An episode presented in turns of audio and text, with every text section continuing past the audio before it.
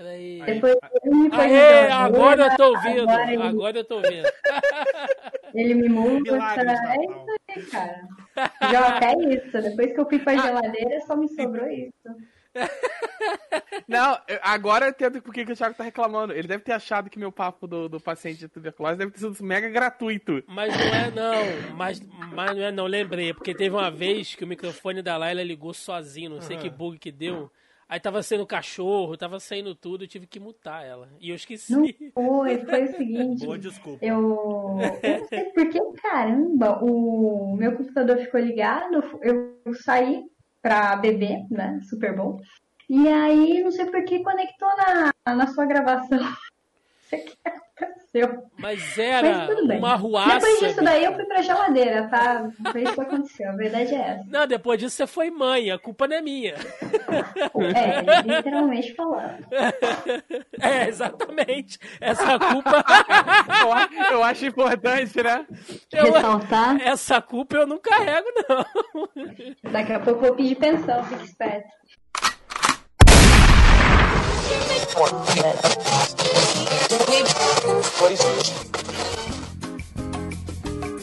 Você está ouvindo Zoneando, seu podcast de cultura pop, nerd e afins.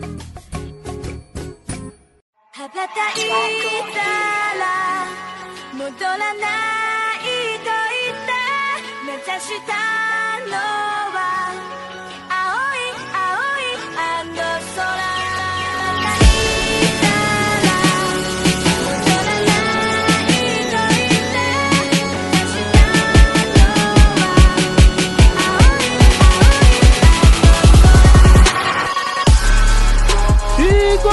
começa mais Zoneando Podcast, o seu podcast sobre cultura pop nerd e afins, meus amigos. E aqui, hosteando este programa, aquele que, assim como muitos de vocês, também é um flagelo da geração manchete, estou eu, Thiago Almeida. Juntamente comigo ele, que já pagou uma cota de pecados de uma vida encarando vestiários imundos e filas de concurso cosplay debaixo do sol carioca, senhor Joaquim Ramos. É, sou um tremendo de um otaku sujo, porém de banho tomado. Eu tô lembrando, Joaquim, daquela campanha do desodorante nos eventos, você lembra disso? Lembro. não tem como não esquecer, né? Do meu outro lado aqui, ela que saiu de Campinas para ganhar o mundo no palco dos maiores eventos do Brasil, Carol Tibe Martins. Eu vim punir vocês em nome da lua. Clássico, um clássico. e de volta a este programa, né, uma mulher aí que está muito envolvida com a sua maternidade, mas que agora literalmente prepara um herdeiro para quem passar sua coleção de mangás, Laila Palmira. Pio, pra ele receber minha coleção de mangá, vai ter que se esforçar. É muito. Levo pro túmulo. Me enterra junto, né? E bota lá os mangá tudo. Exato. Não, vai fazer uma fogueira pros meus mangás e, e é isso. Vai ser quase um- uma cerimônia viking, né? tipo isso. Aquele cheiro de jornal queimado, ah, beleza. Ah, não, não fala assim. Vai ter perfuminho. E fechando a mesa de hoje, um convidado ilustríssimo aqui pela primeira vez nesse programa, a voz mais aveludada da podosfera de animes do Brasil, senhor Pedro Lobato. Fala galera, mas olha, eu agradeço aí dizer que minha voz é aveludada. Porém, eu queria começar aqui é, dizendo que eu não estou feliz porque eu fui enganado. Hum. Porque Thiago Almeida me chamou aqui pra esse podcast. E eu tô vendo todo mundo falando aí que coisa de otaku. Fui enganado porque eu achei que a gente ia falar sobre crossfit. Eu, eu tô muito triste porque eu não gosto desse tipo de coisa aí, coisa de otaku, isso não é de Jesus. Eu vou te falar como a gente vai te juntar os dois assuntos. Eu vou te passar um link aqui que se depois o Thiago quiser, entendeu? Que eu recebi hoje um link que chama é, Treinos dos Heróis de Animes. Então aqui ele tem o treino do Vegeta, ele tem o treino do Goku, ele tem treino de diversos é, heróis de animes. Então você pode fazer o seu crossfit pensando no seu personagem favorito. É, tem um, É. tem um canal americano que eu, fa- que eu sigo que o maluco é educador físico, ele é personal trainer e ele faz essa parada também. E é, o canal dele é muito bom pra fazer exercício. E é muito bom mesmo. Pera, crossfit só funciona se você falar. Por isso falaremos sobre ele. Exato. Mas eu garanto que existe anime de crossfit, porque existe anime de tudo na Ó, face. de levantamento de peso, eu garanto. É. Mas é sobre isso exatamente, ou não, que vamos falar no programa de hoje, né? Que é a nossa vidinha de otaku, né? Como nos tornamos otakus fedidos ou não. Será que o otaku fedido é uma instituição, né? Não tem a ver. Exato. Entidade. É uma entidade, não tem a ver exatamente com nenhum aroma. Mas a gente vai falar um pouquinho no programa de hoje aqui, como a gente começou a curtir anime, mangá, cultura pop japonesa, eventos de anime, cosplay, enfim, tudo que engloba este mundinho aí de otaku safado. É sobre isso que vamos falar no programa de hoje. Portanto, sem mais delongas e vamos ao cast.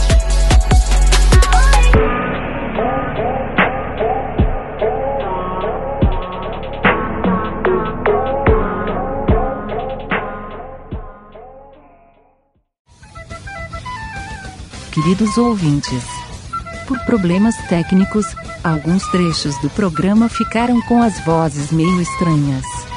Não se preocupem, não estamos com o demônio. Anime não é coisa do diabo. Aproveite o podcast.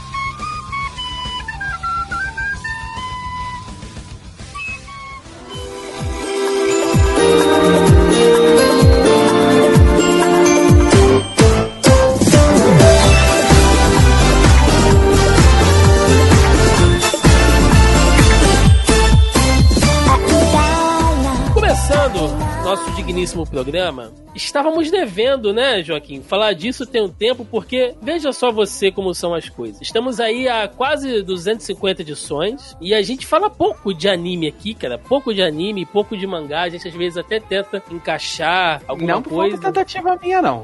Tô Sim, pô- puxando. É, Thiago, né, que faz a pauta, né? A pauta, olha só, eu tô falando, mas não é pra vocês pauta é concordarem, não. hipérbole. Eu vivo falando pra fazer pautas. suja, hein? É, não, aqui é o momento.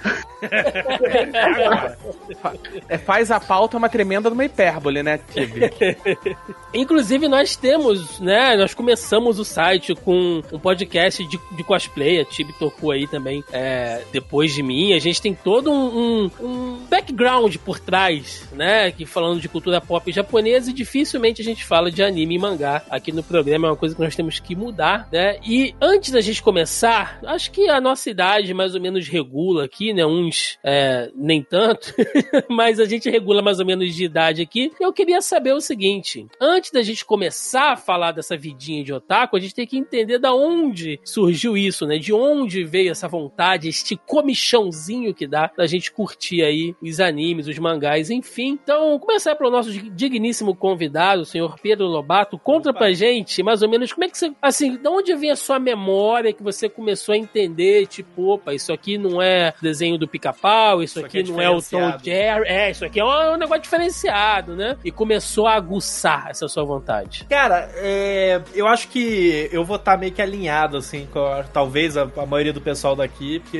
é, até o Thiago começou falando, eu sou geração mancheteira, né? Uhum. Então, o primórdio do anime pra mim vai da manchete. Agora, quando eu percebi que era um negócio diferenciado, não era pica-pau, vai dizer respeito ao comportamento do meu pai, que reclamava que quando assistia Cavaleiro do Zodíaco ficava todo mundo gritando Saori, Shiryu, Shun, e, isso não acontecia com outros desenhos. Então eu falei, opa, tem um negócio diferente aqui, entendeu?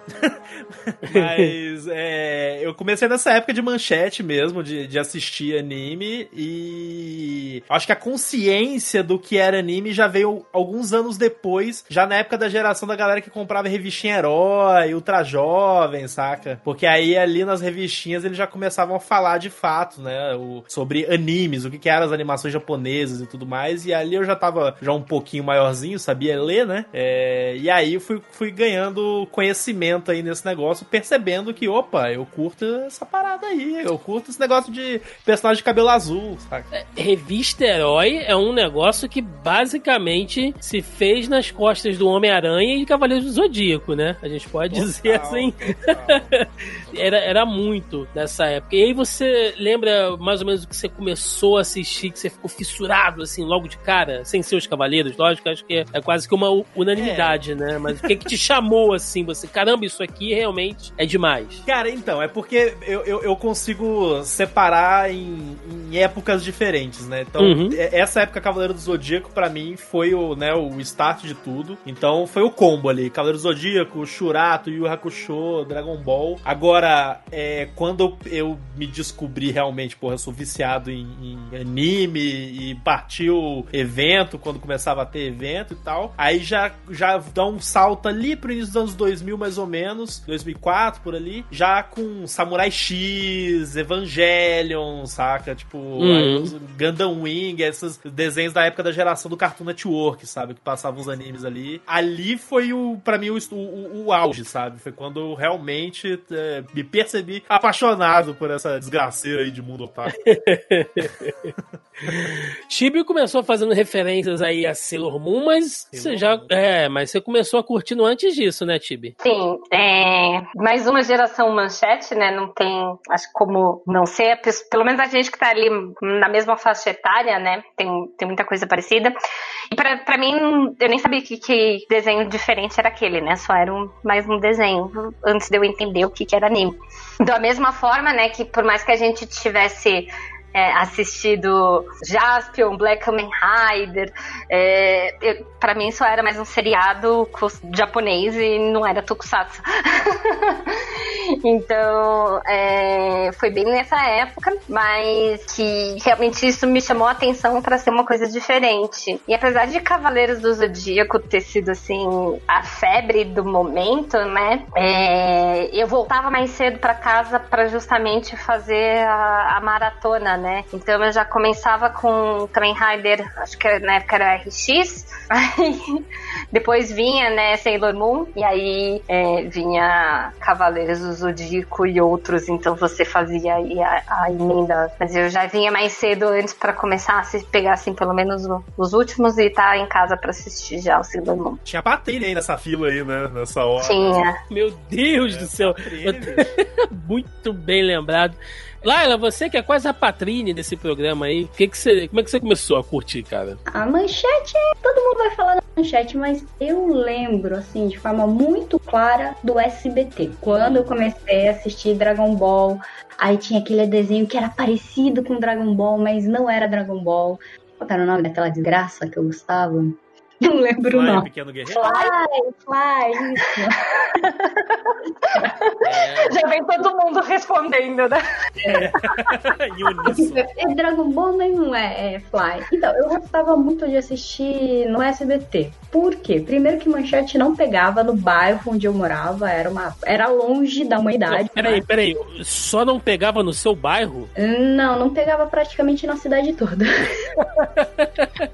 Era muito, É muito azar. É muito azar. Não pega só num bairro. É muita esculhambação. o, o bairro que eu morava, do centro da cidade, eram acho que uns 10 quilômetros, era longe. A coisa era. é, Eu quase morava na roça. Mas eu lembro muito do SBT de sábado, porque a TV ficava ligada muito na Globo. Minha mãe deixava essa desgraça ligada na Globo e na Globo não tinha tanto. Apesar que depois de um tempo teve Power Rangers. Aí sim que eu. Nossa, que legal isso aqui. Eu queria ser o Power Ranger vermelho, aquela coisa toda.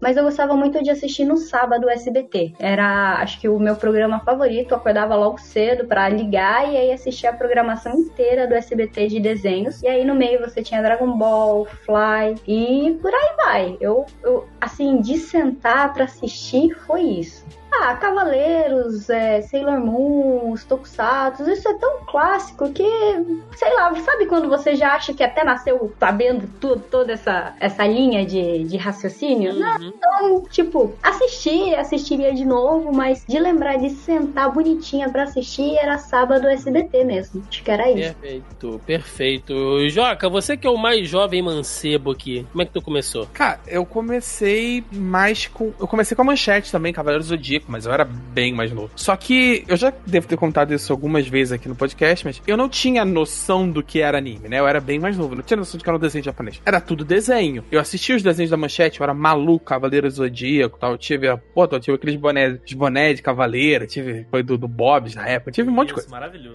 Eu fiz parte da febre Cavaleiro Zodíaco mesmo. E. Álbum de figurinha, né? Quando o álbum foi Não, lançado, uma loucura. Uhum, tá. todo aquela, aquele surto eu tava lá. Só que eu Bonequinho não tinha. falso. É, né, minha mãe não vai admitir não, mas era com certeza aquilo era um camelô. Mas vai na longa, vai na longa lista, vai na longa lista de estelionatos que minha mãe fez na minha infância, mas tudo bem.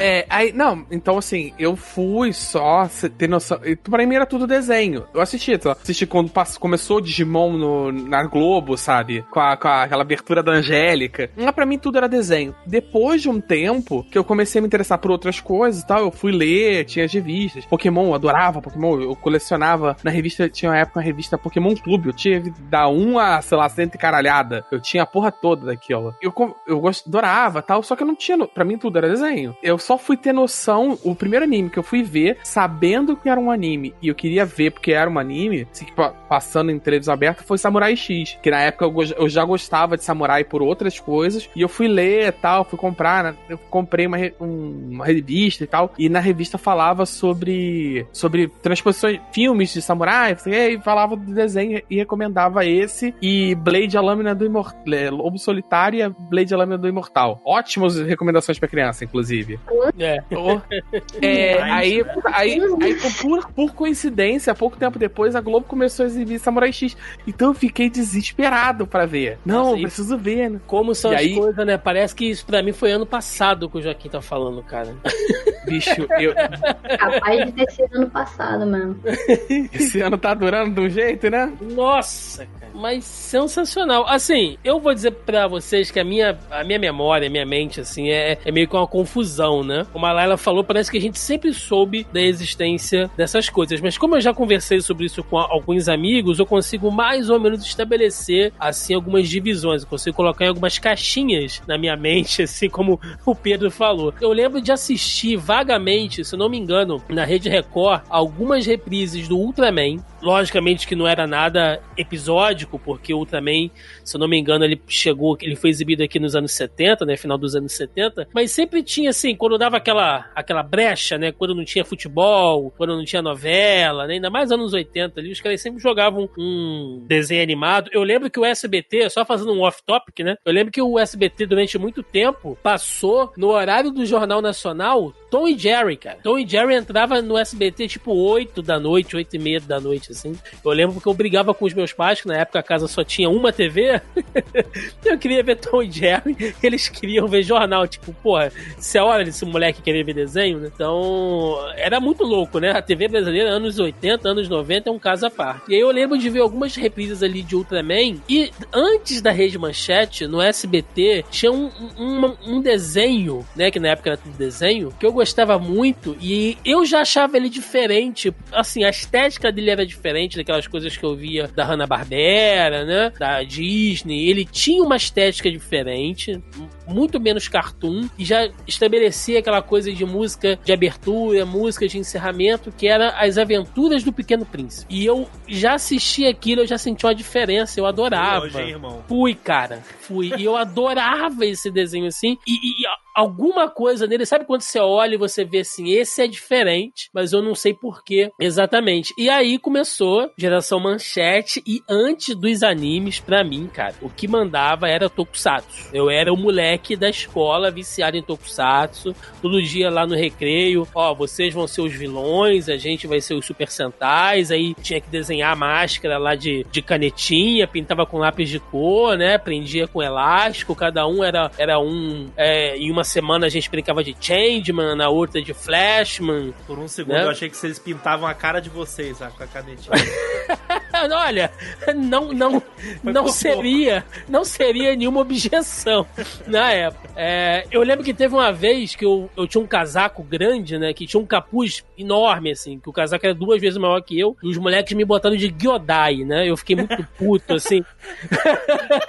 me deram dois. Caralho, criança é um bicho escroto, né, Me cara? deram dois pedaços de pau, tá ligado? Eu fiquei assim num pedacinho de pau meio corcundinha, tipo, Gyodai, Gyodai e tal. Esse é o Ai, pior dia da tua vida, imagina. foi, Eu, cara. eu nem sei se as crianças de hoje em dia brincam com coisas ainda, né? Mas eu A que- criança, criança não brinca mais, Tibi. Criança Mas é, eu tinha muito disso, só que eu brincava muito de De Volta pro Futuro e de Mario Bros. E aí o Mario Bros, né, por ser, acho que é, foi, querendo ou não, uma das primeiras referências, assim, do Japão, né, pra mim. Que vem o que mais pra frente depois é, virou a questão do anime, né. Entendi. Mas como é que brinca de Mario Bros? Eu fiquei curioso agora. Um era a princesa, outro era o Mario, aí, tipo, tinha os bancos, né, que daí Mas você dá uma cabeçada no pulando. tijolo. Imagina a criança dando uma cabeçada no muro.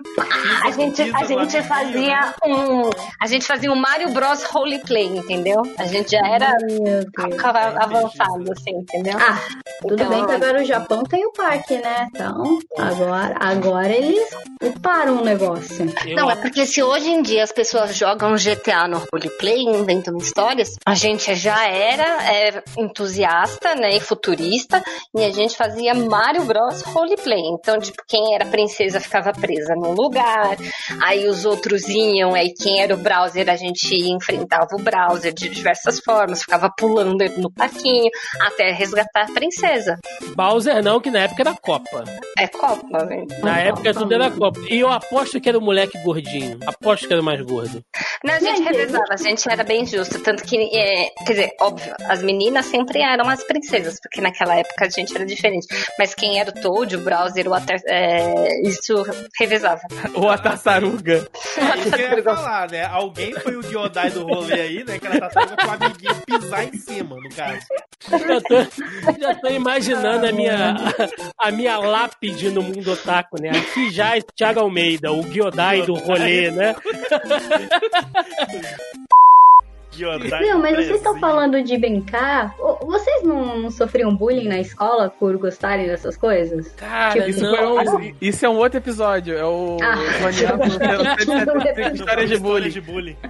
Não, real, a gente tem um sobre isso, mas tudo bem. É, não, mas vocês sabem o que é engraçado? E lógico, se alguém quiser trazer algum, algum relato, na, na época que eu comecei a ser o otaku fedido, eu acho que, como toda a molecada da minha geração curtia a Rede Manchete, o papo de todo recreio era tipo: Nossa, você viu o que aconteceu com o Jaspion? Não, sei o que. Cara, o episódio que o Giban morreu, no outro dia, a molecada se revoltou, ninguém quis entrar na sala, era só todo mundo falando, e a professora, não, vocês têm que entrar, não, mas o Giban, os caralho. Protesto por conta do Giban. Foi, cara, todo mundo revoltado pela morte do Giban, porque foi uma covardia, né? Eram dois em cima dele, arrancava o braço do Giban, eu chorei pra cacete em casa vendo isso. Então, eu lembro que nessa época, como todo mundo era, era muito fissurado, é, eu nunca sofri bullying. Eu sempre fui um cara, desde pequenininho, né? Eu sempre gostei muito dessa coisa de falar, de conversar, de comunicar. Não é à toa que a gente tá aqui gravando podcast hoje. É, eu adorava ficar tipo, não, mas você vi... sabe? Eu, eu era sempre o moleque gordinho que levantava os tópicos, né? Eu falava, ó, hoje vai ter a luta final lá do Jaspion, hoje o Jiraiya vai mudar de armadura e tal. Então, né, eu, eu sempre trazia uma, uma novidade. Eu vim sofrer bullying já pré-adolescente, geração RPG, que vagabundo rou- roubava meu- meus livros de RPG, cortava, pegava meu gibi, ficava desenhando carinha, óculos, assim, nos,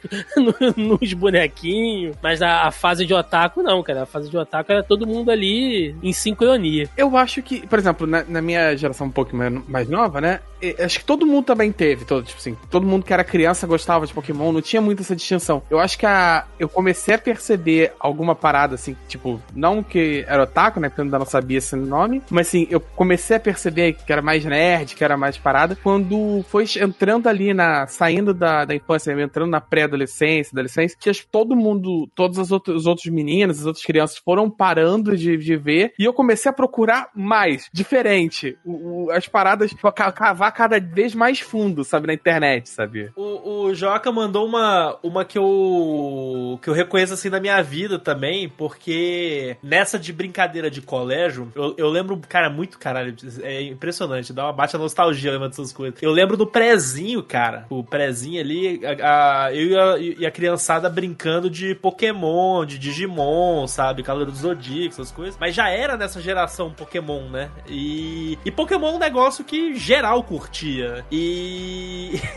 E é engraçado que, assim, essa inversão da, da coisa do bullying, eu, eu dei sorte na vida, na realidade, de não ter sofrido bullying, ou muito bullying, por ser nerd e gostar de RPG e, anime, essas coisas, porque a fase do bullying principal é aquela ali na sétima, oitava série, né? E nessa fase, é. Eu dei sorte de que eu tinha um grupo de amigos que eram os. A gente era os metaleiro nerd, RPGista, jogador de Magic. Nossa, mas de você marcou todas as casinhas Todas, do bingo, todas, do, bingo do todas. bullying agora, né? Amigo, Todas. Só que, só- ó, mas olha só o plot Eu twist. ia falar que primeiro é privilegiado, porque sofrer bullying só nessa sétima série, caramba. Pois é, essa, essa, essa era a época principal que eu via a galera, tipo, de fazendo bullying e tudo mais, assim, mais forte, ali, quinta série até a oitava. Só que o lance é que numa turma de 40 pessoas, eu e meus amigos éramos em 10. Ou seja, um quarto da turma eram os nerds. Então a gente, a gente era o nerd, mas ao mesmo Puta, tempo. era uma turma os chata, hein? Eram, eram os, os, os cool guys, entendeu? Então as pessoas gostavam da gente. Então a gente não sofria bullying porque era a maioria. A galera tinha medo de, tipo, porra, a gente vai mexer com os caras, os caras são 10, saca? Então não mexiam. Ah, já Então, tinha um senso político o negócio, né? Formava um sindicato Tinha. ali, um... Sindicato.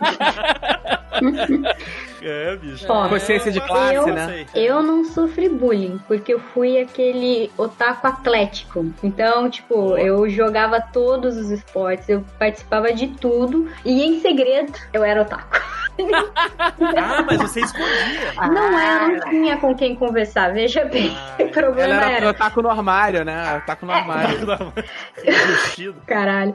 Eu mudei muito de, de escola, que eu ia atrás das escolas que davam bolsa, né? Então fazia, passava, e então, tipo, não formei amizade com ninguém. Então eu ia na, na linha esportes, né? Manja, no que, eu, no que eu consigo me enturmar fácil, esporte. Então não vou falar de anime aqui, melhor não. E boa, e boa. Convivi bem, eu tinha o meu irmão, a gente trocava figurinha, eu e meu irmão, era o que tinha. Laila, eu, te- eu tenho que. Você falou negócio de esporte, você falou que você não conversava com a galera. Eu joga, joguei basquete, assim, a vida inteira quase. E. Na época do colégio, né? E, a- e eu fiz A vida inteira da amizade época com um do maluco- colégio. É, a vida inteira da época do colégio. E eu fiz amizade com um maluco no basquete que ele se intitulava, o apelido dele, de Dark Poseidon. Por causa do que pariu. Sim, eu jogava basquete com Dark Poseidon. Não dava. Qual era a altura da criança? assim, só pra gente saber.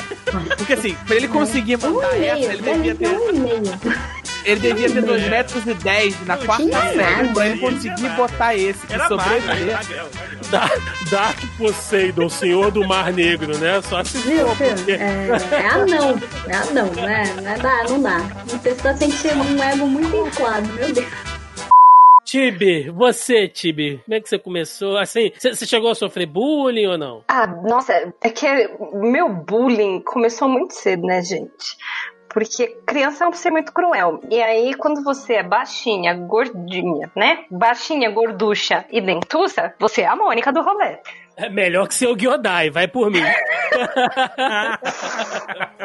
E, e aí, à medida que eu crescendo, eu sempre tinha, né, alguns amigos que a gente conversava e gostava muito é, mais dos mesmos assuntos, mas é, eu acho que uma das minhas grandes diferenças que me salvava, vamos dizer assim, em algumas coisas, é que, é, como eu, eu estudei em colégios muito grandes, então tinha muita gente e a gente conseguia até se isolar, né, dentro do, do colégio, em algum, tipo, não ficava sempre todo mundo muito grudado na, no parque, nas áreas comuns, né? Então a gente conseguia sempre arranjar o, o- o nosso canto e os meus grupos tinham os nossos cantos assim mais é, isolados para justamente não, não ter, digamos assim, encheção de saco. Óbvio que sempre passavam zoando, mas é, depois que a gente passou um pouco dessa fase mais de correr, de brincar e, e tudo mais, a gente gostava muito de card game. Então, eu comecei a jogar Magic muito cedo.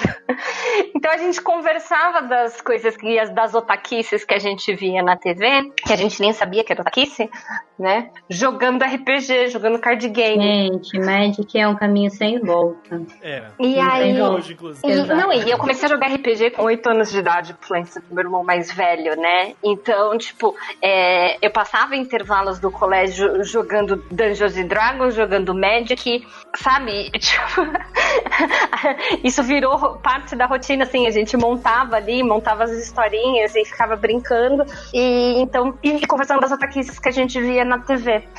Então, cara, eu fui sempre muito nerd, né? Vamos dizer assim, desde cedo, é, por conta da influência dentro de casa, e aí eu encontrei amigos fora de casa, né, que gostavam, assim, das mesmas coisas.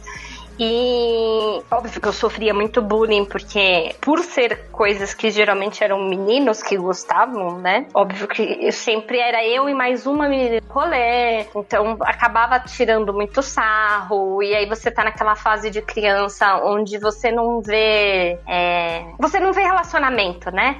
E aí ficam falando, ai, porque fulano é seu namorado. Vai lá e começa a brigar. Que mano é meu namorado? Você acha que eu quero saber disso? Vai lá e bate na pessoa. É. Você Mas. já viu é, menina brincando de Cavaleiros do Zodíaco? Nossa, eu adorava. É, mas você eu brincava com outra menina. Tipo, eu, eu nunca pensei em brincar porque não dava, cara. Era muito menino pra, pra bater em mim. Tipo, Hoje em dia, se eu fosse brincar de Cavaleiro do Zodíaco, eu queria ser a Saori, cara. Ficar deitado Ah, vai, ficar só deitado ali, Entendi. descansando. Mas você pode ter o show, que a única coisa que Não, você tem que fazer não. é ficar berrando. Eu vou- Olha Eu- aí, cara. Vou fazer uma referência que não tem nada a ver com anime. A gente se tornou o Scar do Rei Leão. A gente tem dor nas costas, tem preguiça. É, é assim, a gente não gosta de mais nada da vida, entendeu? É Eu não isso. sou nazista, né? Pera aí também. Você tá... Você que pensa. Você que pensa. Deus me livre, né? A manha é o mestre ancião. Tá lá recebendo o salário do. do. Do. do Santuário. cara, do Do santuário. santuário. O santuário há mais de 100 anos só sentadinho naquela pedra, irmão. Mestre Pra Ancião deu um só- golpe no INSS, esse filho da puta, agora que eu tô pensando aqui, cara. É verdade, Não, cara. melhor. Meter pera, naquela- Melhor, pra ficar lá guardando um selo que ele deixou sumir, entendeu? Ou seja, foi incompetente ainda no trabalho. Ah, e ele, e ele, O selo nunca existiu. Ele meteu esse caô pra poder ficar ganhando Era caô, pensão. era caô. que ele é um velho filho da puta. Já, não, e, e, e é um velho meio filho da puta, porque ele ficava falando pro Shiryu, fica aí dando joelhada na água, até essa água aí ao contrário. Ele virava lá pra churrei e ele nunca vai conseguir fazer isso, né? Tipo, vai ficar. Torcendo contra, né? Gorando. Ó, filho da puta.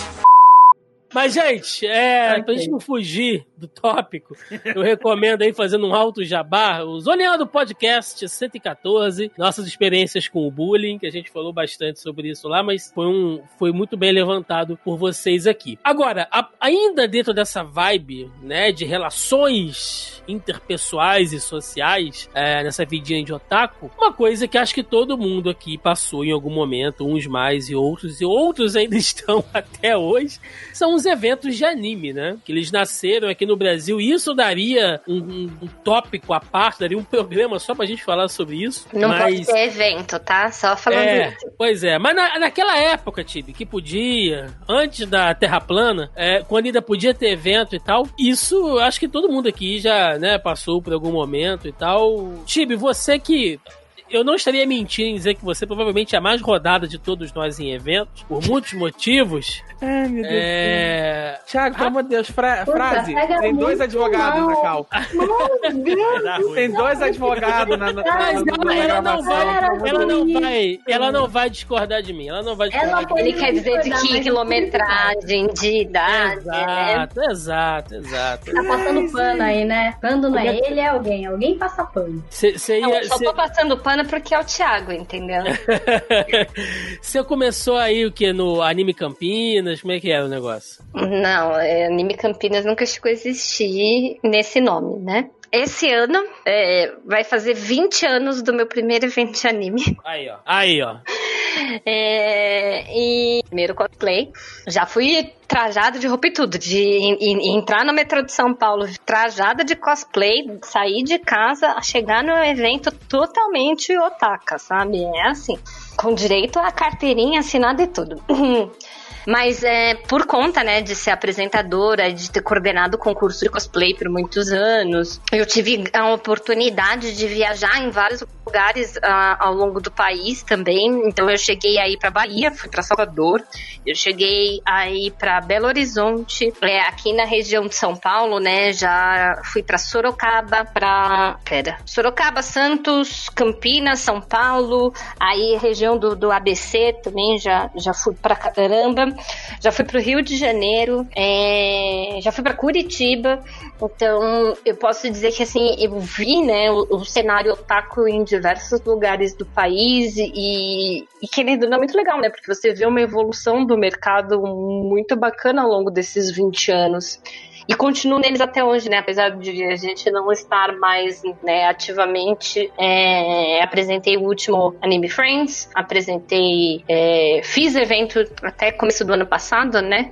Então, o último, inclusive, foi lá no, foi no Rio de Janeiro, né? Com Expo é, Rio do, e com também o Rio Matsuri. Então, tive mu- muita coisa legal que aconteceu ao longo desses 20 anos. Oportunidade de entrevistar um monte de, de, de gente famosa, de atores diretos do Japão, de bandas, de dubladores. E com certeza, tipo, eu não posso, não posso negar que anime reconhecido esse mundo otaku mudou minha vida. Que bonito, que bonito. É por isso que quando eu falo que a Tibia é rodada, entendeu, gente? É até por quilometragem, porque olha só o território nacional. Ô, Tibi, em Sorocaba era o Anime Art? Sim, eu cheguei a apresentar dois anos Oh. atrás. Ah, então foi quando eu parei de ir. Putz, eu ia em todos os Anime Art. em Eu creio que ela vai falar, foi quando eu te vi, né? Não, eu não vi, eu não vi. Ah, filho, em algum momento eu ia parar, né? Não dá pra ir em tudo. Aproveita então, Lala, que você tá com a palavra. Como é que você começou Ah. aí? Qual foi o seu primeiro? Em que fase, Meu mais ou menos? Foi em 2003, né? No Anime Friends, lá no Unipar, Universidade Uni Santana. Lembrei aqui, Uni Santana. Depois de 2003, 2003? Não, 2005. Isso, 2005. Comecei aí com meu irmão. Como eu falei, meu irmão era um parceirinho. E desde então, eu fui acho que em quase todos os Anime Friends até. Acho que 2016, 17, acho. Não, 17? Não, 2016, isso. De 2005 a 2016 eu fui em evento. Aí, aí eu tinha que parar em algum momento porque não dava. Eu cheguei aí pra, com algumas rádios para entrevistar participantes, cheguei a fazer matéria, trabalhei bastante nessa área, mas era muito hobby, né? Então eu só ia pra olhar, comprar e entrevistar, basicamente. Não, não tinha aquele envolvimento, nossa, por dois motivos. Eu me senti muito à vontade, né? É, porque eu sempre ia com uma roupinha normal e você via todo mundo fantasiado e eu não tenho coragem, tá? Então vamos deixar isso bem claro, não tenho coragem. E segundo, porque, puta, é tudo muito caro pra comer, eu ficava puta da vida. Aí eu queria sair do evento pra comer, aí pra voltar pro evento era um inferno. Basicamente era por causa da comida que eu ficava brava, tá? deixar isso claro. Mas eu acho que o quê? Deu uns 20, 20, 15 anos mais ou menos nesse, nesse meio. Aí eu cansei, cansei mesmo, do tipo, não quis mais ir. Antes a gente ia pra comprar fita também, né? Não sei se vocês faziam isso. Comprava fita pra assistir anime. Sim, sim. A gente, vai, a, gente vai, a gente vai falar disso já já. e mangá. Nossa, eu acho que a minha coleção, 90% dela é de evento. Muita promoção, muita coisa. Mas eu ia por isso mesmo. Nun- Nunca fui muito de evento. Muito de evento. Eu fui todos esses anos mas não gosto de evento, é ótimo. Maravilha. Pedrola, Pedrola, já, já tem cara de quem foi muito evento com um visual J-Rockzinho, assim, cara. Fala, admite pra mim. Né? Pulseirinha, bandaninha, assim, cara. Cara, foi cara- bastante. Plaquinha, plaquinha. É. Mas então, eu fui até, assim, relativamente bastante. Acho que não tanto quanto os demais, por causa do seguinte. É, eu sou carioca, tá? De, de nascença, minha origem aí. Mas eu saí cedo do Rio de Janeiro, morei numa porção de cidades, mas eu cresci em Goiânia, em Goiás. E Goiânia, o movimento otaku, ele foi mais lento. Então, ali por volta de 2007, 2008, que eu tava já no colégio ali, começando ensino médio e tudo mais, que foram quando começaram, tava rolando uns, uns eventos de anime pequeno, tanto que, por exemplo, eu lembro de em evento de anime, sei lá, 2006, mais ou menos, que Anime Go, se eu não me engano, o nome do evento,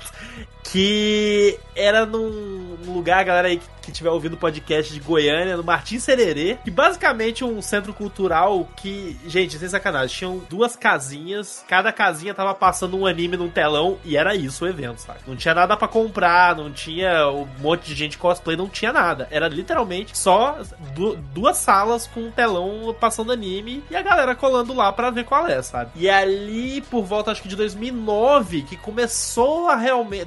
2008, 2009, começou a ter uns eventos um pouco maiorzinhos, com show, sabe? Tipo, um monte de lojinha, várias é, atrações. Eu lembro até de orquestra tocando sucesso, sabe? Tipo, de anime. Era uma orquestra local. E show do Tuata de Danan. Nossa senhora! Era show do Tuata de evento de anime.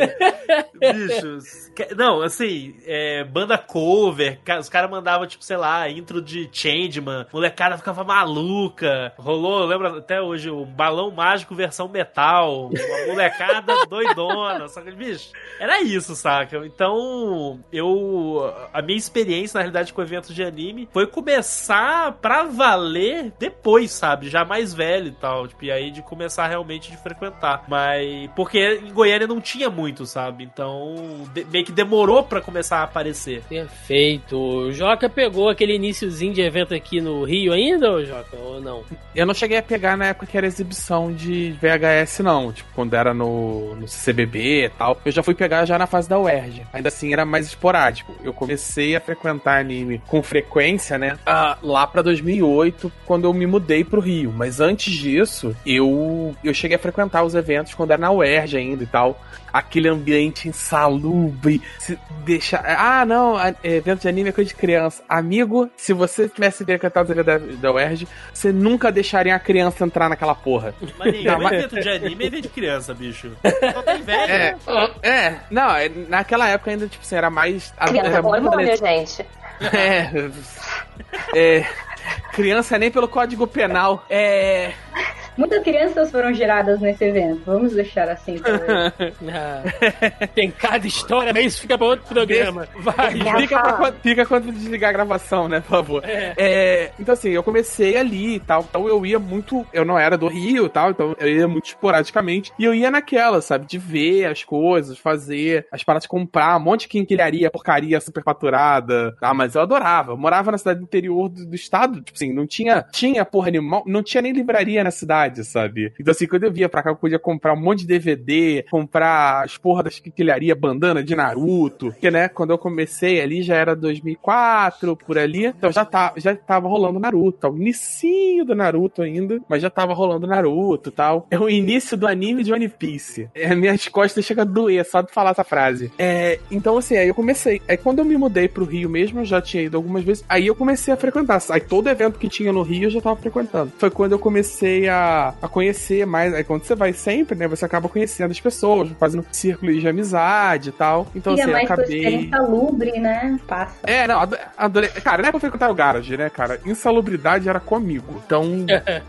pra quem conhece, quem é do Rio de Janeiro, sabe o que é o garage. Sanitarismo nunca foi apresentado aquele lugar. É, dito isso, então eu comecei a conhecer. Então, eu acabei conhecendo muita gente que eu que, que eu. ah, Grandes amigos, amigos que eu tenho até hoje, tal, que quase 15 anos depois. Eu conheci a minha noiva noiva em evento de anime no, no- no falecido Clube América, Thiago. Ô, que nem existe mais, cara. Derrubaram. É, né? esse já derrubaram. Não só os eventos lá não existem, não tem mais, como o clube já foi derrubado. Vai virar shopping ou sei lá o quê. Verdade. Rapidinho, posso só fazer uma pergunta antes de você continuar, Thiago? Porque a Hum. gente tem pessoas, né, que, conhe... que, que moravam em lugares diferentes e que passaram por situações que, pelo jeito, é muito semelhante.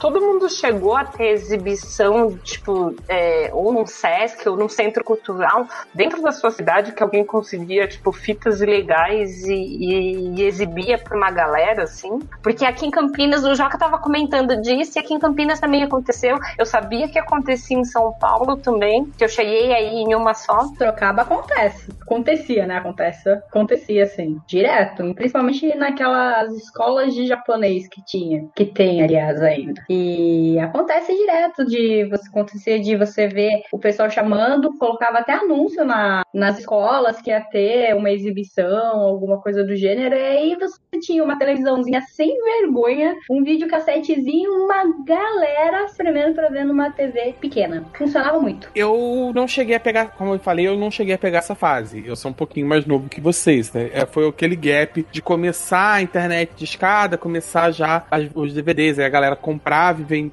baixava um monte de anime, vendia os DVDs e tal. Mas ainda na- nessa época, no início lá, dos eventos no início, ali no meio dos anos 2000 e tal, a galera ainda ia muito pra evento pra ver anime, sabe? Tinha as salas passando os animes e tal. Tinha, inclusive, algumas coisas que eram mais difíceis de, de, consi- de conseguir, né? Sei lá. Eu ia, comentar, é, eu ia comentar justamente isso, né? Que a gente tinha Tipo no começo de aula, sala né? de exibição, que a gente chamava, né? Ou era um auditório que passava é, animes e, e muita gente conheceu muito os animes por conta disso. E hoje em dia, por conta da facilidade que a gente tem de conseguir conteúdos novos, né? é, a gente não tem mais essas salas de exibição é, dentro dos eventos e é muito raro. A Crunchyroll tentou trazer, né, justamente para exibir alguns é, episódios novos e algumas coisas é, e voltar um pouco com esse hábito, né, de você ir pro evento e poder assistir ali um, dois episódios novos, mas teve que voltar sendo patrocinado por uma empresa que tem aí, claro, né, que precisa promover o conteúdo que ela está tá vendendo. Mas é muito legal ver essa mudança de comportamento, né, do que acontecia antes pro hoje. É, Eu vi o, a estreia da, da saga de Hades num evento de anime, cara. Quando inaugurou, estreou, né? Conseguiu aqueles VHS de fansub pirata, a turma ficou maluca. Mas olha só, Só pegando o ganchinho das salas de exibição, vale lembrar uma parada é que também passavam animes e com certeza muita galera, ainda mais ali no início dos anos 2000, não tinha a menor condição de ver em casa, sabe? Tinha as antigas salas, eh, tinha as paradas de, Aoi, de Ori, que mesmo que a pessoa comprasse o DVD ou baixasse, ela nem ia ter como assistir isso em casa. Então muita galera ali tinha ali um espaço, né? Porque a gente fala muito sobre a comunidade nerd e tal, com, com toques, às vezes com preconceituosa ela acabou se tornando, mas muitas vezes ali no evento de anime era o espaço pra uma galera adolescente conseguir se expressar, né? Era o lugar que eles tinham pra poder expressar uma parada que ali no, no dos anos 2000 já era um pouco, é, ainda era bastante complicada, entendeu? Eu tinha as salas de AO e tal, que era uma parada um pouco mais solta, livre. eu achei aqui, só pra gente fechar esse tópico de eventos, eu achei aqui, é, vou dar, lógico, os créditos, né? No site do Cultura Anime, do nosso glorioso Cláudio Roberto. O Joaquim sabe quem é, a Tibi também Oh, sabe.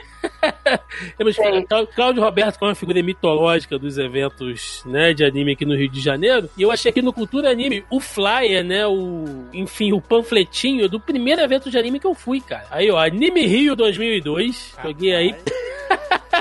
Joguei aí pra vocês verem. É, anime Rio 2002, o maior evento de anime do Rio. Estandes de venda e fanzines, cosplay, exibição de vídeos, concurso de karaokê, palestra com dubladores, exposição de garage kits, bonecos de anime e origami, RPG, artes marciais, oficina de quadrinhos, seis bandas de J-Rock. Aposto que o Tuata de Danan tava aí no meio.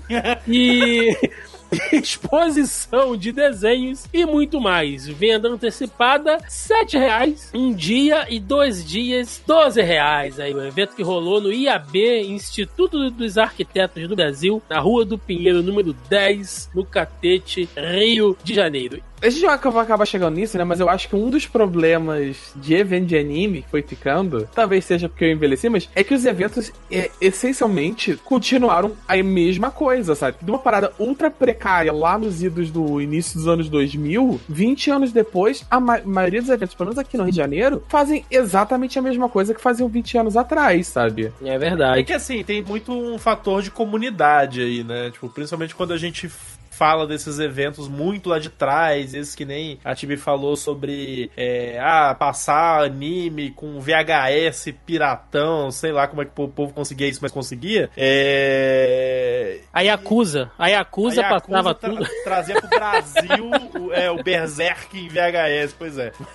Mas o, o grande lance é que tipo, era muito um negócio de comunidade mesmo, da galera se juntar pra assistir, pra trocar experiência e falar a respeito, né? Só que isso hoje tomou uma, uma outra proporção, né? É que nem, pô, que o Joca falou, sabe? Hoje em dia a gente tem o privilégio de ir numa CCXP, que é um evento absurdo é, em termos de magnitude, né? Comparável a grandes eventos de fora do país, como a própria Comic Con é, nos Estados Unidos, que é há décadas é um evento enorme muito conhecido, pra ver armaduras em tamanho real do Cavaleiro Zodíaco, sabe? Tipo, isso é um negócio muito doido. Então a gente tá, tá vendo o ápice dessa, da evolução desse, desse caminho aí, né? Além disso, a gente tem que considerar exatamente isso. Por mais que a- é o que você falou, né, Joca? A essência já estava aí e a gente vê evolução de mercado. Então, é, hoje a gente traz artistas internacionais, né? É, desde bandas japonesas, a, a mangakas, a atores americanos, atores mundiais, né? É, e, e a proporção aumentou. Inclusive, por exemplo, é, teve alguns eventos, né? Teve o Anime Friends que eles trouxeram um teatro do Ultraman, que é um, os atores eram todos os atores japoneses de um teatro, digamos assim, né? É, é muito tradicional esse tipo de teatro lá no Japão. Então eles trouxeram isso pra cá. Eles trouxeram um show de eh, holograma da Hatsune Miku. Então a tecnologia e a evolução tecnológica permite com que a gente traga novas experiências e principalmente nesse mercado de anime, cara, o Japão é louco, né? Então, é, e eu acho que também é um dos motivos pelo qual a gente se apaixona, né? Não é só os desenhos, mas tem várias coisas assim que pra gente às vezes é muito surreal. E aí a gente poder é, vivenciar. Mas o, o grande forte é isso que o Pedro falou. Por mais que a gente tenha 20 anos de evolução e, e que as coisas tenham melhorado, saído muitas vezes, claro, alguns ainda continuam, mas muitas vezes a gente saiu do, do, do cantinho de um colégio, né, para ir para um, um pavilhão de, de eventos, é, de um galpão de estacionamento para um, um espaço mais decente, um lugar onde a gente não tinha ar-condicionado, para um lugar que tinha ar-condicionado, e, e um lugar onde camarim para cosplay, e a gente tinha que todo mundo se enfiar no banheiro, eu- e hoje tem um espaço próprio para cosplayer se vestir, poder ter um armário próprio para guardar suas coisas. Então a gente vê toda essa questão de evolução, mas ainda é um espaço onde a gente tem para encontrar os nossos amigos. E eu duvido que é, todo mundo aqui, às vezes, não estava de saco cheio do evento, não estava nem um pouco afim de curtir, às vezes, as atrações que o evento tinha, mas ia porque era um lugar onde a gente conseguia encontrar, se sentir, digamos assim, em casa, se, não, e encontrar onde a maioria dos nossos amigos estavam, tipo, de uma vez só. Pode escrever. Era uma atitude, às vezes, muito mais social do que você ir pelas atrações e pelas atividades em si, né? Era aquele, aquele momento de você poder encontrar aquela galera. Numa época que a gente não tinha internet tão é, difundida, não tinha WhatsApp, não tinha nada disso. É, muita gente não tinha nem telefone em casa. A gente sabia que o point, né? Você tinha certeza que você ia encontrar o fulano lá nos eventos. Mas, cara, foi isso. Eu comecei a curtir aí em 2002. Depois de 2005, fiz meu primeiro cosplay, Anime Friends. 2005, de lá pra cá, muita coisa aconteceu. Inclusive, conheci Carol Tibi Martins através de eventos de anime. Estamos hoje aí nesta parceria maravilhosa. Saudades Yamato Cosplay Group, hein, Tibi? Oh, Nossa, nem me fala. Aquele café da manhã do hotel, hein? Que beleza, delícia. Foi infinito! Banho infinito, nossa, tem história. Mas, gente, é seguinte, já falamos aqui de como a gente começou a curtir, né? Que acho que é uma coisa que é, eu- tenho certeza que algum ouvinte se identificou com a história de cada um. Falamos sobre eventos, sobre hábitos. Agora eu quero saber o seguinte: quais obras fundamentaram a cultura otaku no Brasil? Então vamos excluir, por enquanto, tá? É, Tokusatsu, que a gente sabe que ali Changeman, Flashman, o Jaspion, né? Logicamente, Jiraiya, mais tarde Power Rangers foram muito importantes. A gente sabe disso. Vamos excluir Dragon Ball e Cavaleiros porque é hors concurso, né? É unanimidade. Aí tu acabou. Então, acabou a lista aí. Mas vamos pensar aqui, é, animes que a gente assistiu nos anos 80 e 90, que fundamentaram, que foram importantes, que muita coisa só chegou aqui por fita da Yakuza mesmo, é, sendo traficadas ali no intervalo do show do Tuata de Danã.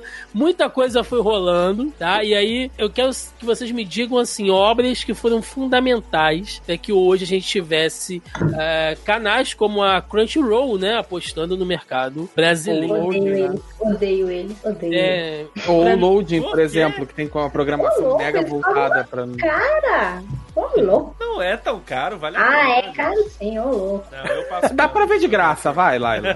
Ah, dá pra ver um um. pouquinho de comercial, mas dá pra ver. Dá pra ver. Ô, mano, você tem filho? Você não tem tempo pra comercial quando tem filho. Cinco minutinhos de comercial já fodeu, fodeu, entendeu?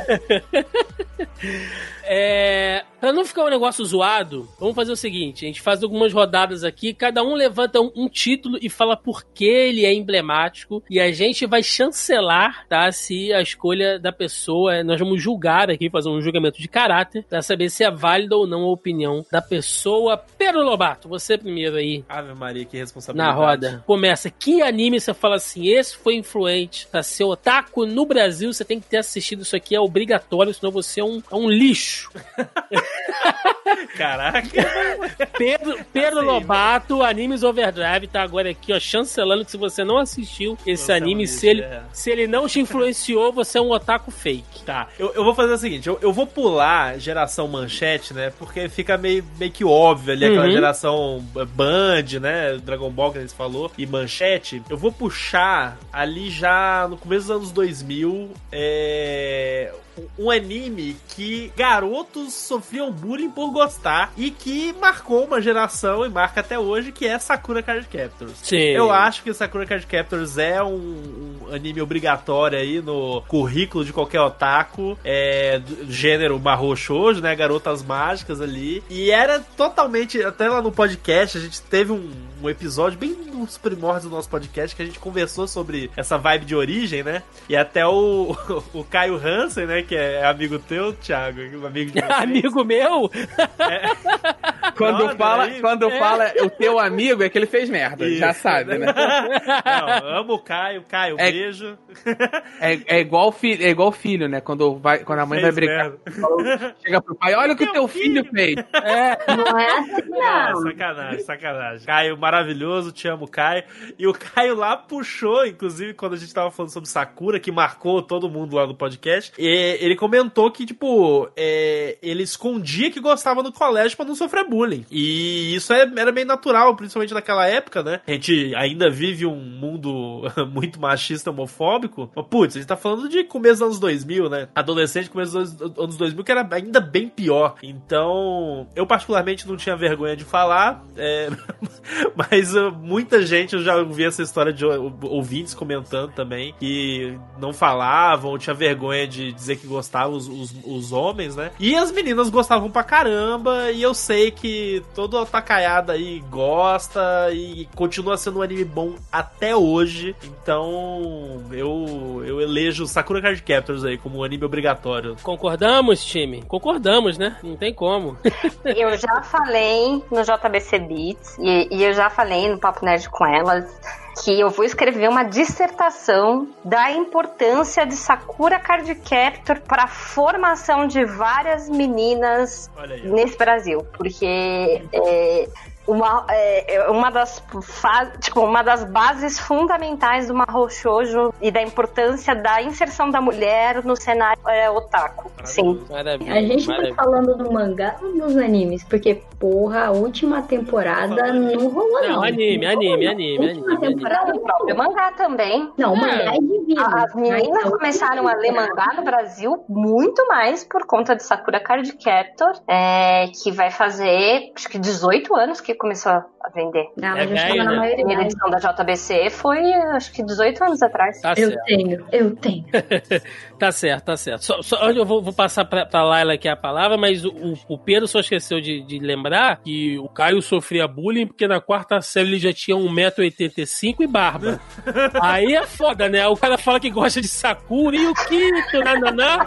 Porra. Aquele tamanho. Porra. A- Até um, um adendo aí, só porque mencionaram é, o mangá de Sakura foi publicado em 2001. O primeiro Olha, formatinho da Foi JP. 2001 mesmo? Então vai fazer 20? É, Então, É, é isso aí. é porque eu lembro de Video Girl A em 2001, mas eu não lembrava se Sakura também tinha sido junto. Primeira edição de Sakura, maio de 2001. Ô, louco.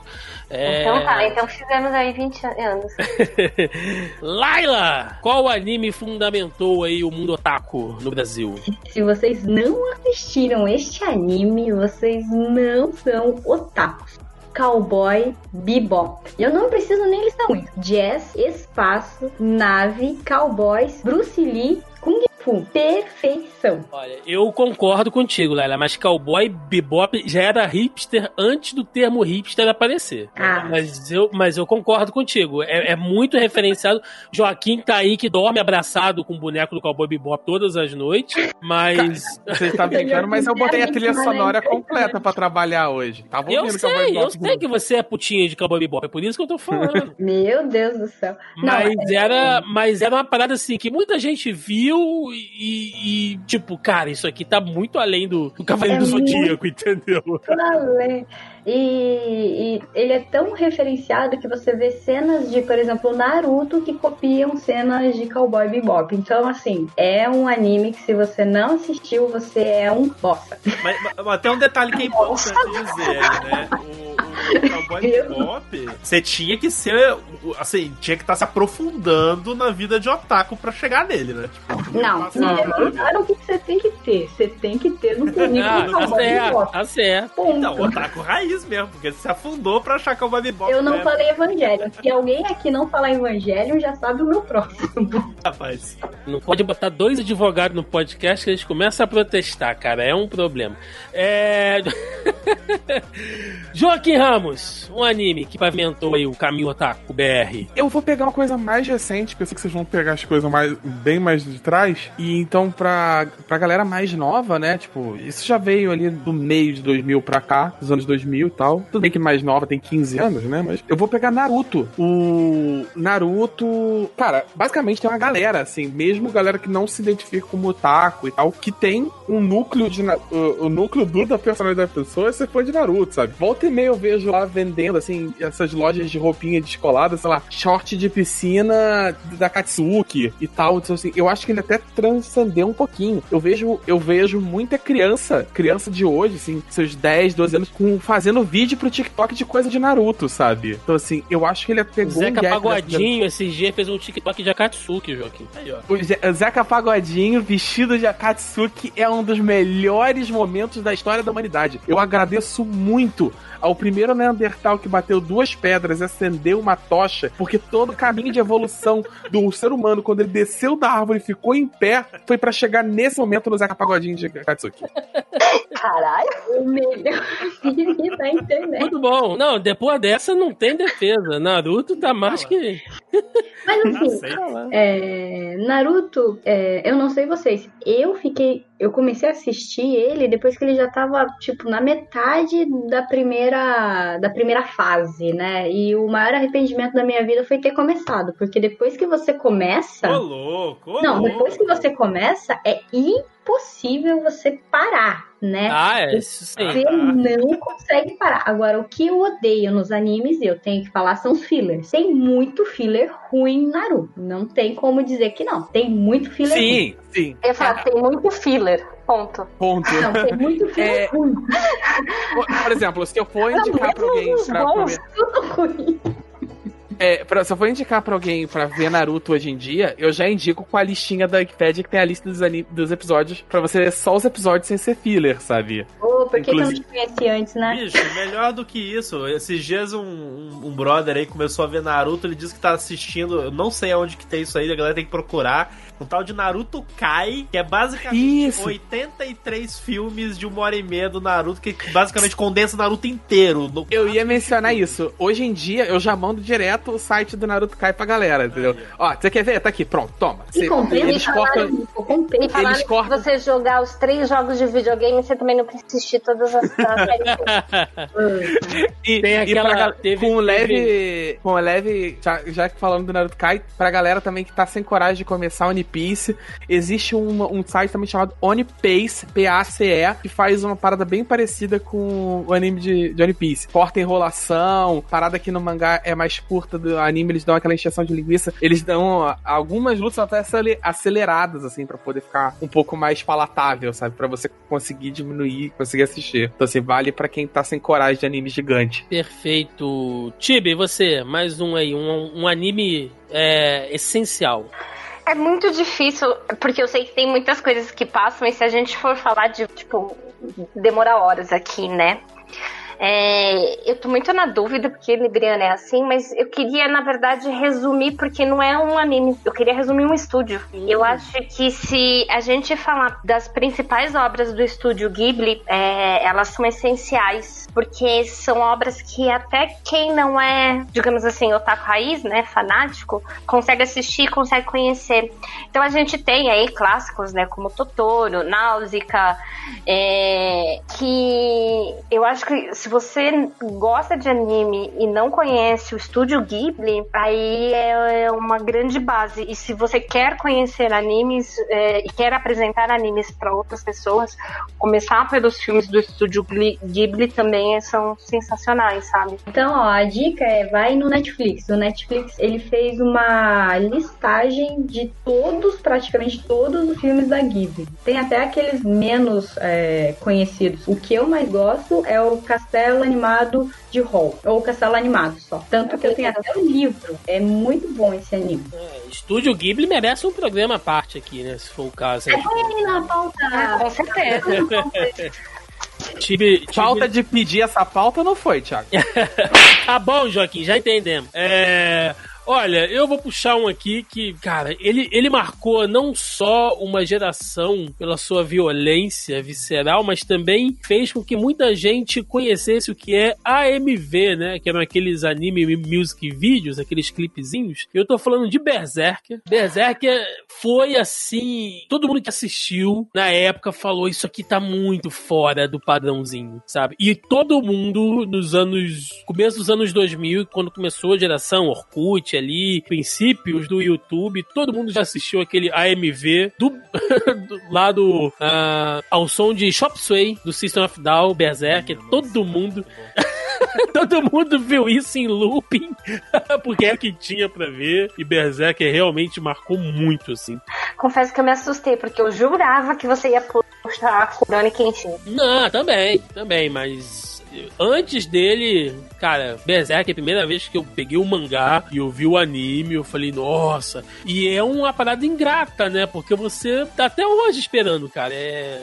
E no mangá, né? Que não... Porra, é muito ingrato, assim. Mas pelo menos a- o anime clássico tá lá, o anime clássico é muito bom, é, continua valendo a pena de, de assistir. Uma baita da Tem, animação. tem, tem os filmes também, os filmes são maravilhosos, né? O filme ele, co- ele cobre só o que a gente chama de Golden Age, né? Que é basicamente, que é o que a galera conhece, pera, que é Berserk até aquela, até o, o Eclipse, né? Que é o, o flashback de Berserk. Os filmes são maravilhosos, sabe? Até hoje, assim, é um Sim. excelente filme. Muito bom, muito bom. É, pra gente dar uma acelerada aqui, Pedro, cita dois agora pra mim. Dois animes fundamentais. Dois animes fundamentais? Hum, cara, eu vou falar o Rurouni Kenshin aí, que citaram antes aí, é, Samurai X. Pra mim, assim, foi baita do anime fundamental. é, eu, eu gosto demais, assim, até hoje. Do, do anime e do mangá. E. Hum, caraca, deixa eu pensar mais um, não tava preparado pra essa. É. Eu, eu vou citar Shaman King. Até pra mencionar aí que, né, tá passando, começando agora o remake aí, sendo lançado nessa temporada de animes. Baita anime, nas antigas eu adorava assistir, amo mangá e tô feliz a beça que tá rolando o remake. Vocês não estão vendo, mas eu estou fazendo ações com a mão, porque Shaman King é amor. É, amor. Eu- olha, eu vou admitir que eu sempre achei Shaman King meio paiazinho, assim, cara. Mas. Eu não gosto, cara. Tô... É. Foi mal. Nossa, eu não gosto. Mas eu entendo, porque é, é realmente tava nas listinhas, assim, sempre tava lá, né? Melhores animes, começo dos anos 2000. Shaman King sempre tava lá, então eu. eu entendo. Inclusive, vai ter relançamento do mangá. É, o Pedro Ah, citou aí também. Então é. Nossa, é bom. Não, não, não. Tem do anime e do mangá. Ah, Desse tá, ano. é.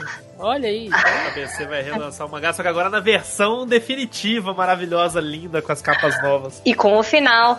e com o final. Nossa, vocês estão babando aí, né, cara? É. Sim. High five, Tibi. High five. Laila, puxa dois. Tá, eu poderia falar de Evangelion, mas a gente já falou de Evangelion no podcast 170. Ó, Eu foi gosto até olhar. assim. Eu gosto assim, quando o jabá já vem pronto. Assim que Ah, bom. tá. Mas eu vou falar dois. É, Inuyasha, porque passou na Globo e muita gente acabou sendo atraída por ele, porque a Globo passou e a Globo cortava todas as cenas de sangue, ok? E Full Metal Alchemist. Os dois namores da minha vida ever. Não tem pra ninguém. O Metal é. Nossa, assim. E no Full Yacha, ele ganhou muita força quando foi pra Globo. Exato. Mas Full Metal é febre, assim, loucura, bicho. É uma, Nossa, é maravilhoso. Meu Deus. O trabalho também da, da artista foi da mangaka, né? O mangá é lindo. E aí, quando eles fizeram o Brotherhood, ficou maravilhoso, impecável. As aberturas são lindas, as músicas. Olha, é perfeição. Perfeição. Maravilhoso. Joca, puxa dois pra gente. Eu vou trazer um bem mais antigo, que é Sailor Moon. Eu acho que Sailor Moon, se a gente não falar, né, ele é basicamente o que gente- ele é basicamente quem popularizou os shoujo, sabe? Ele é uma das paradas hum, ainda muito trai- que trouxe muita gente pra, pra gostar de anime, sabe? Muita menina começou a ver, muito menino começou a ver, se interessar por anime. Olha, tem uma coisa diferente aqui, tem uma coisa que os desenhos americanos não fazem. Foi, foi o Sailor Moon.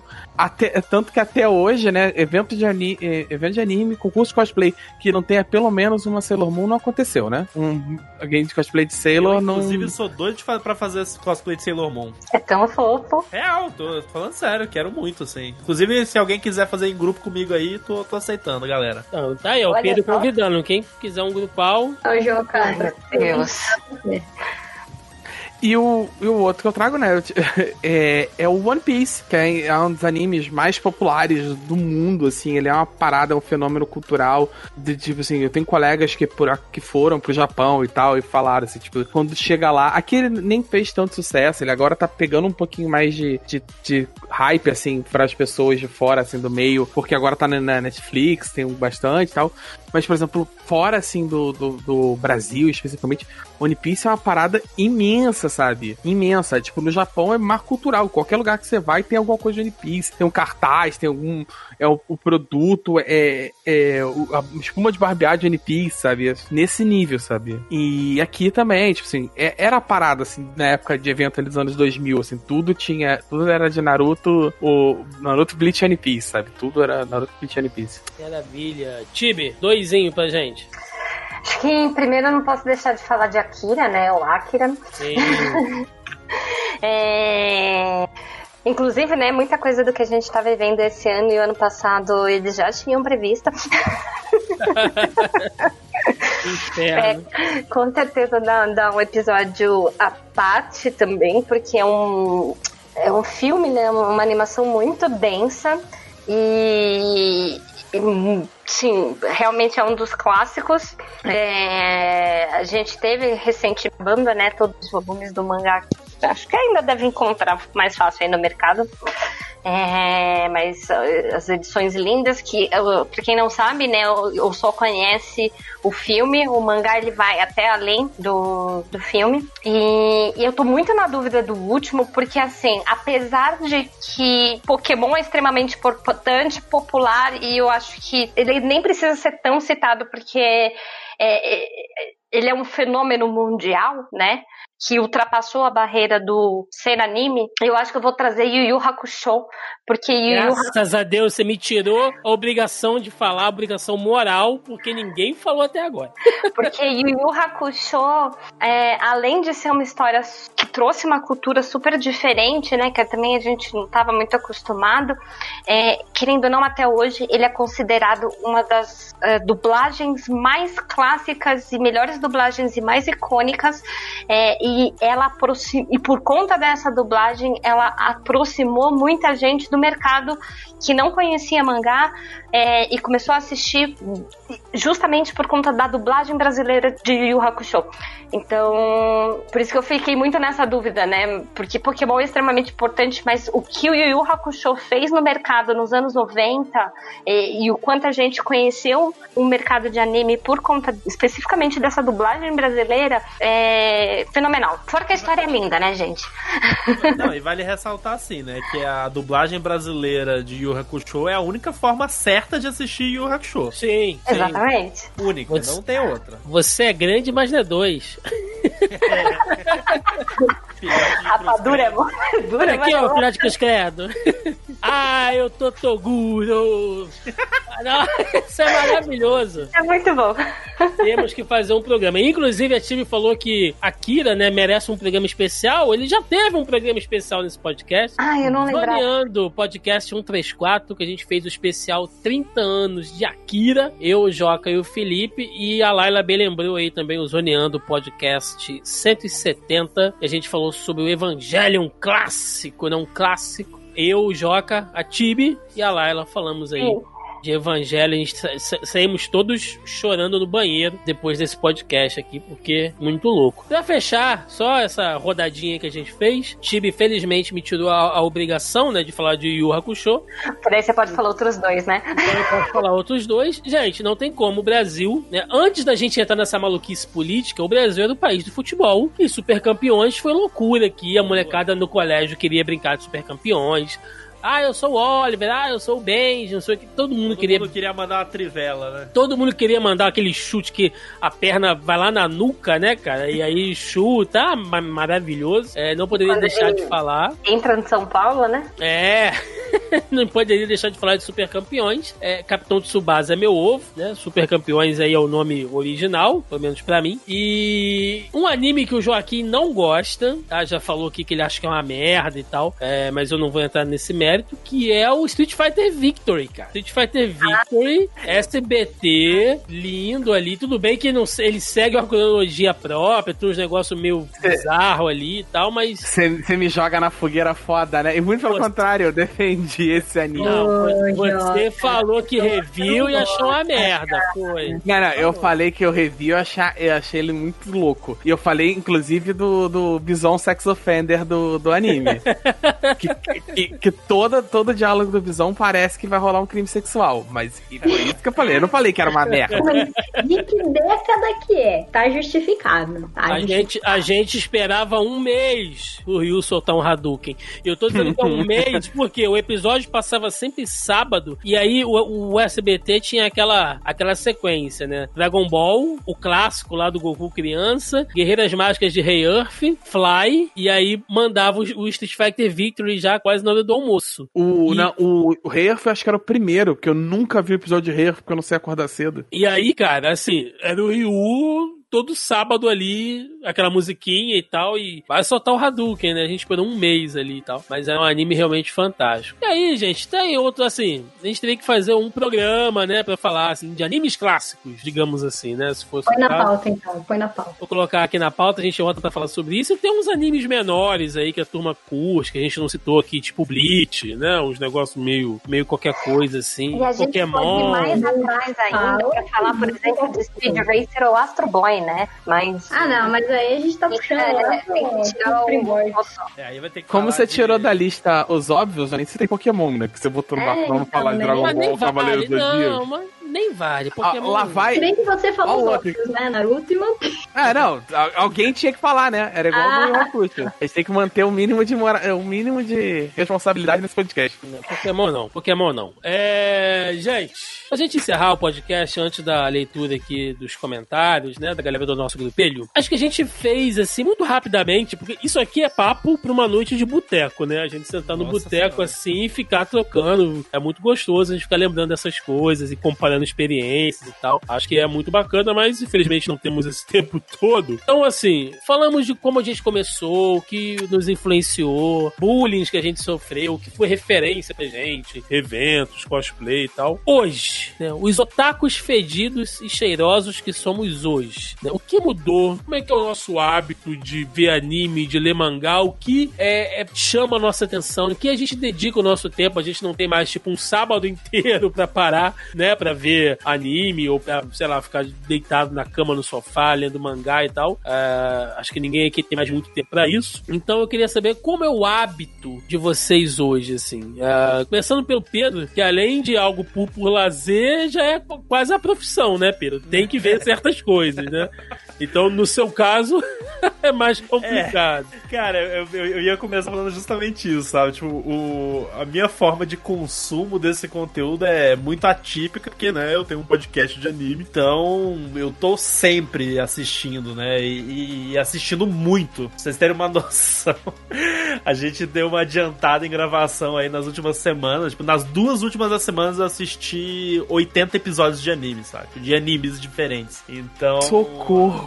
É, aca- acaba sendo um pouco atípica aí a, a relação com isso, mas eu compro mangá desde 2003, mais ou menos, sabe? Eu continuo comprando, eu tenho algumas coleções que eu quero ter, tipo, a Tibi mencionou até o, o relançamento do mangá de Shaman King, eu não tenho a versão antiga, então eu tô empolgadíssimo com o lançamento dela pela JBC. Né, não? Vou, vou comprar com certeza, porque eu gosto ah, principalmente do mangá de Shaman King, eu acho maravilhoso. Então vou, vou com toda empolgação. Então continuo comprando, leio de vez em quando. E anime, cara. Podcast me faz assistir muito, mas assim, é, por mais que, que a- a- assista porque precisa gravar e tudo mais, eu gosto muito, ainda tem uma relação muito boa e muito positiva, sabe? Então eu continuo assistindo e produzindo conteúdo porque eu amo essa, essa mídia, sabe? Mas tu ainda corre atrás, assim, de meios alternativos ou você fica só pelas, pelas plataformas hoje? Porque quase tudo a pessoa já tem Não. acesso, né? a não ser coisas muito novas. É, não, então, eu, a, a maior parte das coisas é porque eu acompanho os animes que são, saem na temporada, né? Eu toda temporada nova eu acompanho mais ou menos uns, uns 3, 4 animes diferentes. A maioria deles hoje a gente consegue assistir por licenciadores oficiais, né? Tanto a Crunchyroll, a Funimation, Netflix, Funimation que agora tá com serviço no Brasil, né? Tipo, lançou tem poucos meses. É, então isso já cobre uns 90%, sabe, do que sai. Então é bem pouco anime que é, é, é preciso ter que ir atrás por meio alternativo, sabe? Então é, é raro, assim, no meu dia a dia. Maravilha. Laila, você.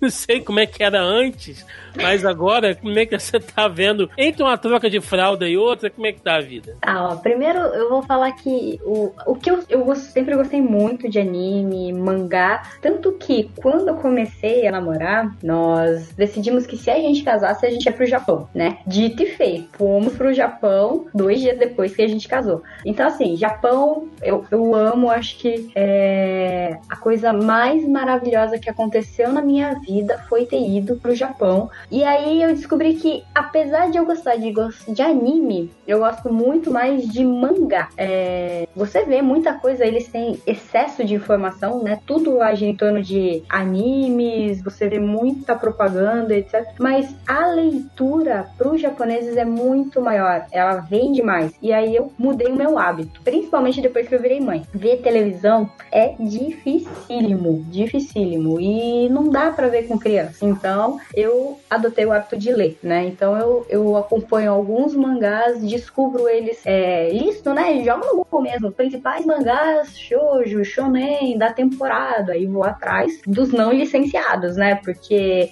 é, a maioria dos que eu leio não foram lançados no Brasil. Brasil, ou não serão lançados no Brasil, é uma pena. Então eu acabo lendo mais, principalmente porque eu não posso ficar fazendo barulho, né? E assim, sinceramente, reações quando você assiste anime é um negócio absurdo, né? Você ri que nem um retardado, você chora que nem um louco, você faz estardalhaço, eu pelo menos faço. Então eu agora leio, né? Que aí eu consigo manter um mínimo de controle sobre o que eu tô fazendo, né? Mas é isso, meu hábito mudou para isso. E agora, né? é, eu tô buscando animes para bebês. Se vocês tiverem algum que eu possa indicar para o meu filho, tô aberta a qualquer coisa. Tem que ser Doraemon. Ah, então, mas puta merda, isso daí. é- As pessoas são. Não é isso que eu quero. Ponto. Ampaman, então. Ampaman. Tem uns de, É, de uns pandinha num café. Puta merda, mas pandinha no carro. É panda. É, eu vou- eu vou pegar o nome com as meninas. Tem um Ela- Slice of Life aí que. Ele não tem dois anos ainda. Pra quando ele tiver dois anos, tá? Mas. Português, português, manda português. Berserk, Berserk. É, é, é super leve. Então, É. é, meu hábito. Porque a Laila quer a galinha pintadinha japonesa. É isso que ela tá pedindo. Isso, pô, vocês. Aí, ó, alguém entendeu. É que eu não quero galinha pintadinha, eu quero um negócio japonês. Aquele, Ampaman, pô. aquele bicho azul lá, ele não é japonês? O, o- O Doraemon? Não, não, gente, não. Desses desenhos de criança que fica passando no YouTube. Ai, o meu sobrinho vê muito. Pô, não Pocoyo. é. Não Pocoyo, é Baby Pocoyo. Shark, não, né? Não, Pocoyo é... Baby, pô, Baby Shark em japonês eu já achei, viu? É uma bosta. Não, não, não no cu. Baby Shark. Ó, coloca, coloca ele pra assistir Baby Shark versão me- metal. É muito bom, cara. Já Ah, tem- Mas é bom mesmo. Não é? Bom, E eu isso aposto que que o Thiago deve ter. com os afiliados dele. É, ó, eu aposto que deve ter, eu vou procurar aqui agora. Olha só, ao vivo, ao Eu vivaço. tinha que falar isso. Tô procurando aqui agora. Baby Enquanto isso, Shark versão Agora- pisadinha. Deve ter, cara. agora pro, pro, pros meus Ah, tem aqui, ó. Baby Shark. Baby Shark Remix Forró, gente. Vai, vai tocar aí, na, aí no podcast pra vocês Ah. nesse momento.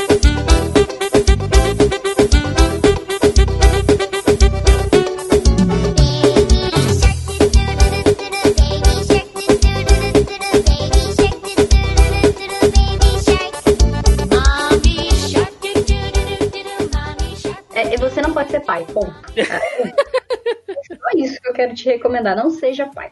Mas é isso. É, Joaquim Ramos, você agora, mais tempo em casa, tá assistindo anime pra cacete, né? ah, meus overlords chineses. Ó, você fez a-. Você fez a risada do, do Bison Sex Offender agora, você sabe, né?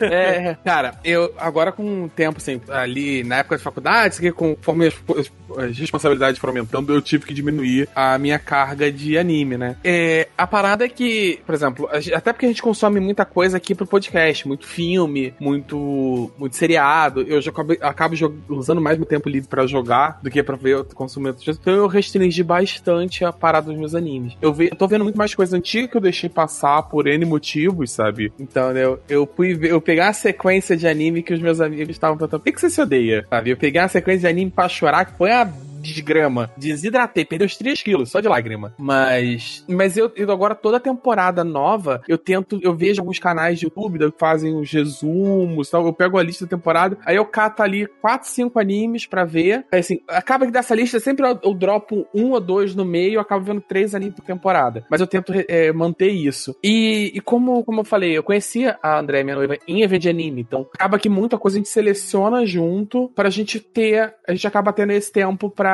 ver anime junto quando a gente fica. Nos fins de semana, quando a gente tem um tempo pra gente, a gente acaba deixando ali pra ver os animes juntos. Acaba sendo o nosso tempo ali, fazer uma Peraí, coisinha. peraí, peraí, deixa eu perguntar. Se você assistir um episódio sem ela, ela fica putaça com você? Cara, é mais fácil eu, tra- eu sair com outra mulher do que assistir um anime sem ela, entendeu? É- a chance de eu sobreviver é um pouquinho maior. Um pouquinho. É, É, em casa seria assim mesmo. É, Carol Time Martins, tá tendo tempo, devia tá tendo tempo nem pra comer, né, cara? Tá vivendo de luz. Como é que você tá fazendo? Então, é, justamente por estar trabalhando demais, que eu tenho preferido assistir anime dublados, porque muitas vezes a minha companhia de trabalho, em vez de eu ouvir música ou ouvir podcast, eu fico ouvindo anime, né? E bom, nessa temporada eu assisti todos os episódios de Power Rangers, desde a primeira temporada até a. Quer dizer, dessa última eu só não vi. Acho que eu assisti os dois primeiros episódios, mas o resto de 25 anos de Power Ranger eu assisti tudo, né? E a maioria nesse sistema, entendeu? Tudo dublado, e aí você tá trabalhando, você dá aquele 5 minutos de respiro, dá uma olhada assim, né? E, e por conta da, da JBC, né? É, assim, dando informações semi-confidenciais. Mas por conta da, de ser apresentado no canal do YouTube da JBC, o que acontece? Parte, né, do meu pagamento ele vem em produtos. Então, é, acaba facilitando o acesso, porque eu acabo pegando material que tem na editora. É, então, por conta disso, eu voltei a ler mais do que eu tinha, é, do que eu li antes, né? Então, eu pego sempre o que tem lançado e dentro né, das coisas que, que me interessam.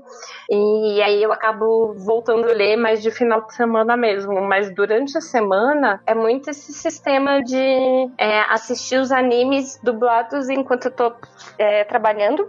Ou no meu horário de almoço, que daí eu vejo mais legendado, né? E aí, como a gente. é, como eu também faço parte do Papo Nerd com elas, a gente sempre tem alguns temas que às vezes a gente prefere alguns animes mais curtinhos, né? Então eu acabo ou indo pra alguma coisa que a gente vai produzir conteúdo, ou eu acabo indo completamente fora do escopo, porque eu vejo as coisas que tem de temporada, mas hoje em dia tem tanta coisa, tanta coisa, que às vezes eu não vou pro anime que é mais falado, eu vou pra alguns animes muito bizarros, assim, totalmente diferentes. É, tanto que recentemente eu assisti um que chama, é, da temporada de primavera do ano passado, que ele chama Science Fall in Love and They Try to Prove It, que é a história de dois cientistas. Esse é maravilhoso, esse é muito bom. E, e não foi nada mainstream, né? E é- tinham, e aí são dois cientistas que eles se apaixonam, mas eles tentam provar que eles são apaixonados. E é muito bizarro, é muito louco. E por fato de ser curtinho, né, ajuda bastante. Eu tenho evitado maratonas gigantes que nem One Piece e Naruto. Essa é loucura, loucura isso aí. Ah, cara, eu vou dizer o seguinte, eu. Bom, vocês me conhecem já há muito tempo. Sabe que não tem tempo, né, cara?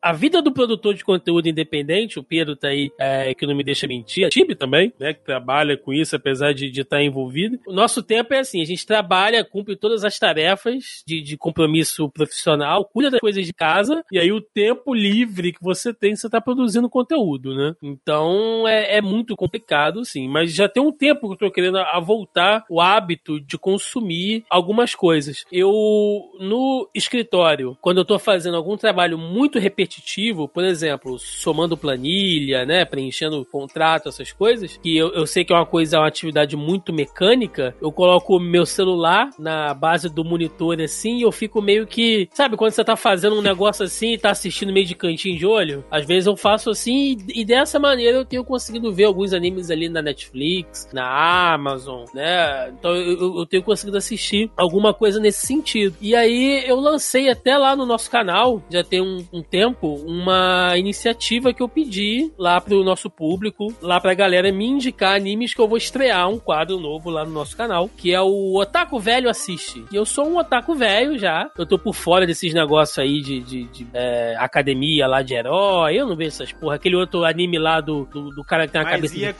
porco. Tá falando isso, Mitsu no mas ia curtir. Yaba. É, o, o outro lá que tem a, a cara de porco, que entrou agora na Netflix. Então, tá. Kimetsu no Yaba. É, então, isso aí. E aí. Então, assim, essas coisas eu sei que estão rolando, mas estão muito fora do meu radar. né? Coisas, assim, que são muito. que a galera recomenda muito, e eu sei que não são longas, eu dou um jeitinho, vou lá e assisto. Tipo, One Punch Man, né? Alguma coisa nesse sentido. O próprio é, Attack on Titan, eu vi uma temporada só, que foi que eu consegui assistir até agora, acho que já tá, até acabou, né? Você não Não, Ah, Ele, tecnicamente, é, ele, tá no, ele tá entre temporadas, né? Vai ter a primeira, teve a primeira Uhum. metade da, da última temporada agora, e no fim do ano volta a segunda metade da última temporada. Eu Sim. caí nessa bite também, eu, eu, eu maratonei pra botar em dia. Eu, mais uma vez, eu fiz igual a. Titi, né? Não, eu desesperado. Agora eu, porra, eu tava ignorando anime. Quando acabar essa porra, eu vejo, eu, ah, vai acabar? Então peguei dublado, ficava assistindo enquanto eu trabalhava, fazer o quê? Aí começava com uma cena boa, parava, ficava olhando, parava, que ia fazer, tava olhando. Aí quando veio, ué, mas,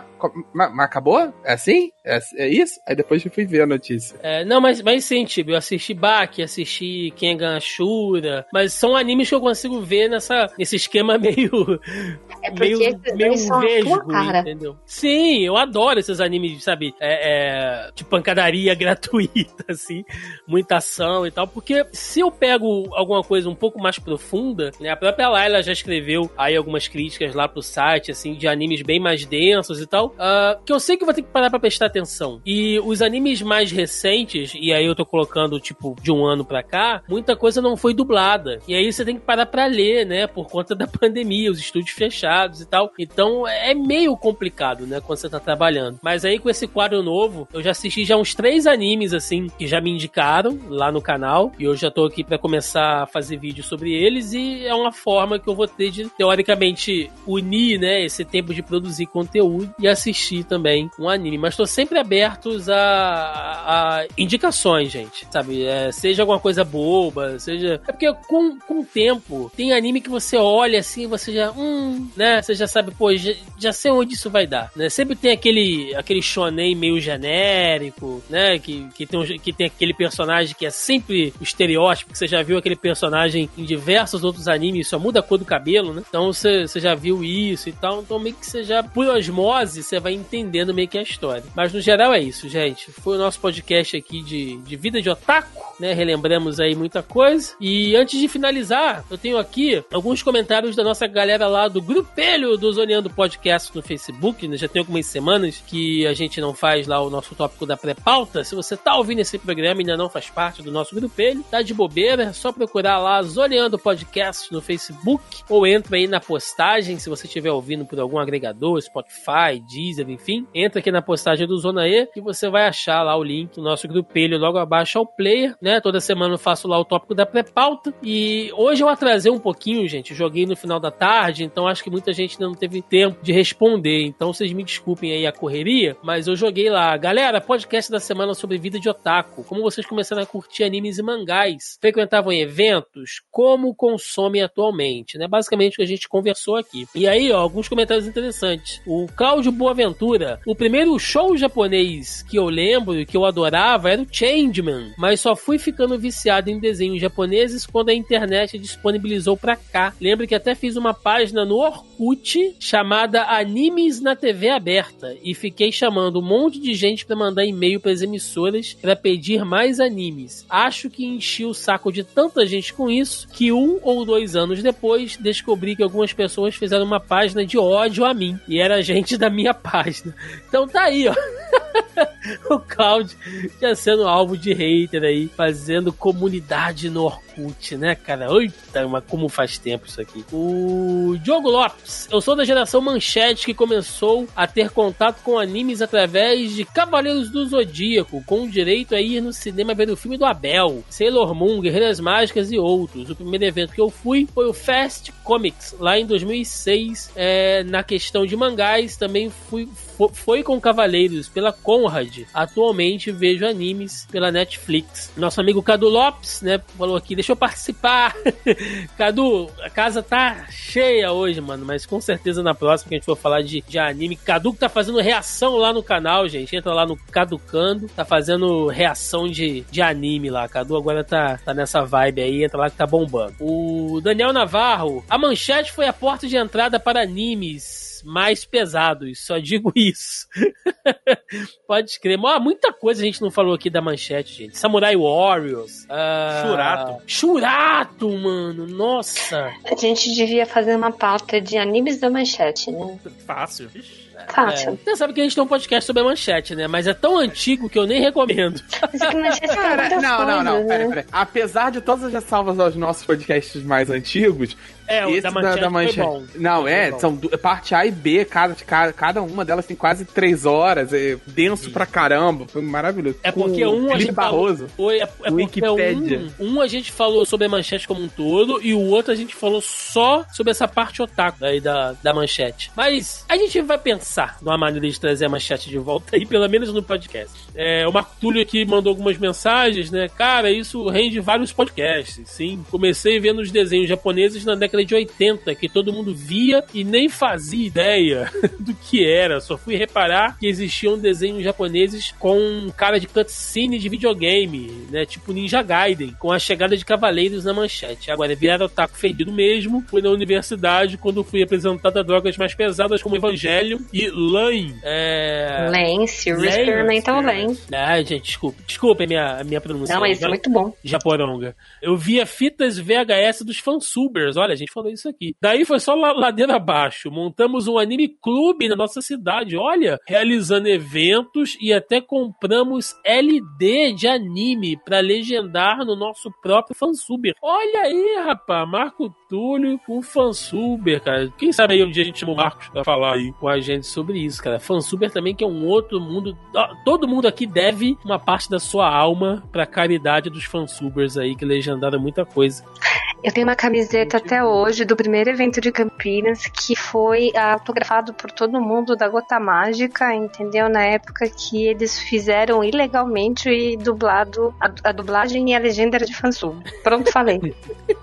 Brasil, né? É, Marcelo Colim, nossa, comecei a frequentar eventos no Tijuca Tênis Club e na Casa do Minho. Olha aí. Eita! Entrei na onda de animes por conta de Macross, Kimba e essas velharias. Meu primeiro mangá foi aquela versão meio que pirata de Rama ah, que vendia nas bancas de forma super inconsistente.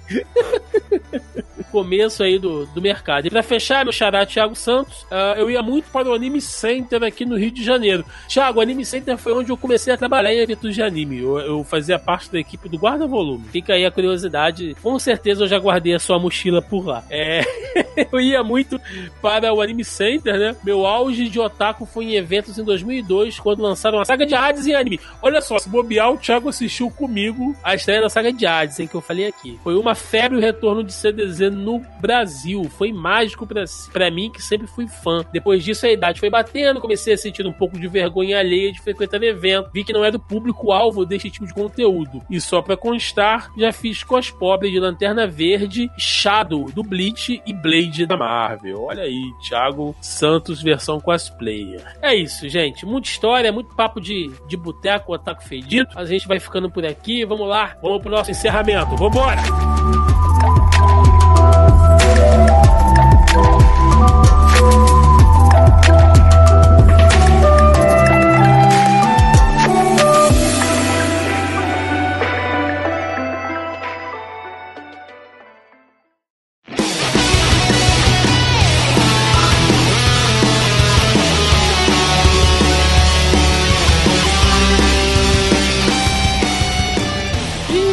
Final de mais um Zoneando Podcast, onde falamos aqui da evolução, né, do surgimento, a condução e a evolução desta nossa vidinha sofrida de otaku. Uma bela viagem no tempo aí, falando de muita coisa, abrindo margem aqui para mais umas 10 pautas que a gente vai ter que fazer a partir desse programa. Então, aquele momento para recadinhos, jabás aí, o que vocês tiverem. Senhor Joaquim Ramos. Por enquanto, sem recadinho, a, gente, a vida tá meio atribulada aí, até botar as coisas de volta no lugar e acertar os horários de todo mundo, a gente tá tô ficando sem recadinho por enquanto. Tem projeto novo. Perfeito. Carol Tibe Martins, minha parceira, minha comparsa. Você, o que, que você tá fazendo? O que, que você vai indicar?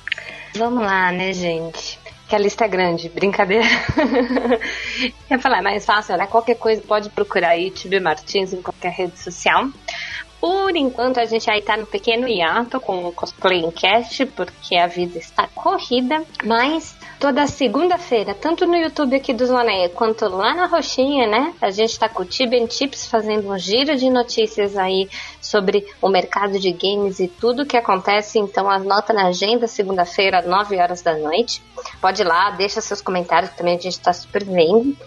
Toda terça-feira rola o Papo Nerd com elas. Eu não estou sempre, mas é, toda terça-feira, 9 horas da noite, lá na Twitch também a gente tá com Papo Nerd com elas. E aí sim a gente fala aí, né? A gente é um coletivo de meninas que falam é, da nossa visão em relação a várias obras, do cenário japonês, de, falamos de animes, mangás e games, né? E tudo que envolve esse mundo otaku. Então, é, toda terça-feira. E na sexta-feira eu tô lá no JBC Beats também. Quando é gravado, né, 9h15 da noite, mas quando a gente faz live, a gente entra um pouquinho mais cedo. Que é o canal da editora, da, da editora JBC. E ali é onde a gente fala do status de produção e eu faço essa ponte né, de dúvidas e curiosidades que os leitores querem saber em relação às obras e todos os status da editora. Mas é mais fácil, né? Só me procurar aí nas redes sociais, arroba Tibi Martins, que daí eu coloco tudo lá também. Aí, Tibi tá sempre por aqui também. Sim, Pedro Lobato, meu amigo, meu Chegas, cara, muito obrigado. Espero que você tenha curtido aí participar com a gente. Já tinha um tempo que eu queria te trazer pra cá pra você bater esse papo com a gente aí. Conseguimos um, um tema que acho que foi bem bacana, cara. Muito obrigado aí por você ter tirado um tempinho pra falar com a gente. Desculpa a hora aí avançada, Isso, mas vida de vida de podcaster, Vida você de sabe como é que podcaster, é é aí, né? Mas é isso, cara. Aquele espaço aí, dá seu recado, faz o jabá, espaço é seu. Cara, é, primeiro, né, eu queria agradecer demais aí pelo convite do Thiago aí pra participar. Obrigado por terem me recebido aqui. Me senti muito em casa, então agradeço por isso. Adoro aparecer aí como convidado no podcast dos amigos. O Thiago, inclusive, que já esteve lá no meu podcast. Sim! ano passado, lá nos primórdios do podcast, inclusive. E pra falar de High Score Girl, né, Nossa, cara? olha, Pe- Pedro, você me desculpa, mas que podcast excelente nós fizemos, Não, foi hein, massa, cara? foi massa. Falamos de, falamos de vida de joguinho, fliperama. Cara, Foi- foi nossa, foi, foi outro daqueles programas que a gente falaria num, num papo de boteco, assim, Porra, cara. Fácil, horas. Horas, horas, horas. adoro.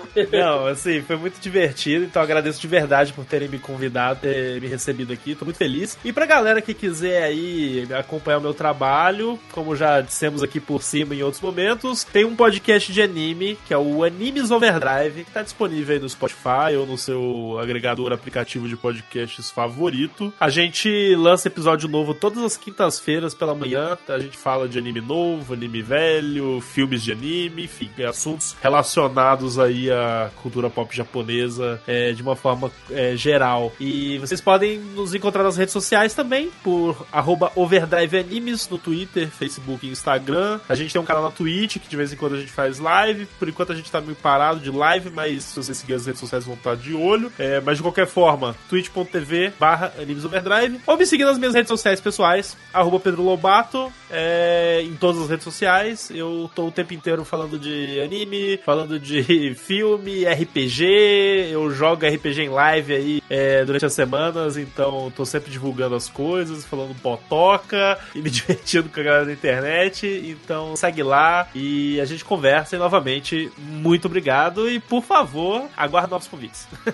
sou Com desse, cer- sou Com esse tipo de cara. certeza. Com certeza, a gente vai te chamar pra falar Eu de só coisa queria fazer uma denúncia que o Caio, o senhor Caio Hansen, sempre fala que vai me chamar e não tá. Olha aí, olha aí. cobrou Denunciei. Eu vivo. chamo, eu chamo então, Tibi. Cobrou ao vivo. Ah, ao vivo. Mas é porque, gente, Não Caio, cobrei o Pedro, cobrei o Caio. Porque eu sei que o Cara. Caio vai ouvir porque o Pedro tá aqui, entendeu? cara, eu não vou falar do Caio, porque senão vão falar que eu tô fazendo intriga entre podcasts, entendeu? A galera do Jogo Velho é muita minha, minha amiga, são nossos parceiros. Mas vocês não conhecem Caio Hansen. Vocês não conhecem. Caio é um personagem. Caio é um Meu personagem. Deus do céu. Um dia. Eu vou um te proteger. Cainho. É, Cainho. Um dia a gente fala. Um dia eu vou passar pra vocês. o pa- ó, no- na última edição, quando eu não tiver mais compromisso com com o podcast, eu vou contar a verdade sobre Caio Hansen. Fazer um Esse podcast especial. É. Arquivos Caio Hansen. Arquivos Caio Vou. Hansen. Arquivos, cara. É. Eu ia falar assim, porque o carioca geralmente usa 30 minutos, né? Uma hora. Então o Caio ele supera, né? Ele te- fala que vai te marcar um convite, esse convite.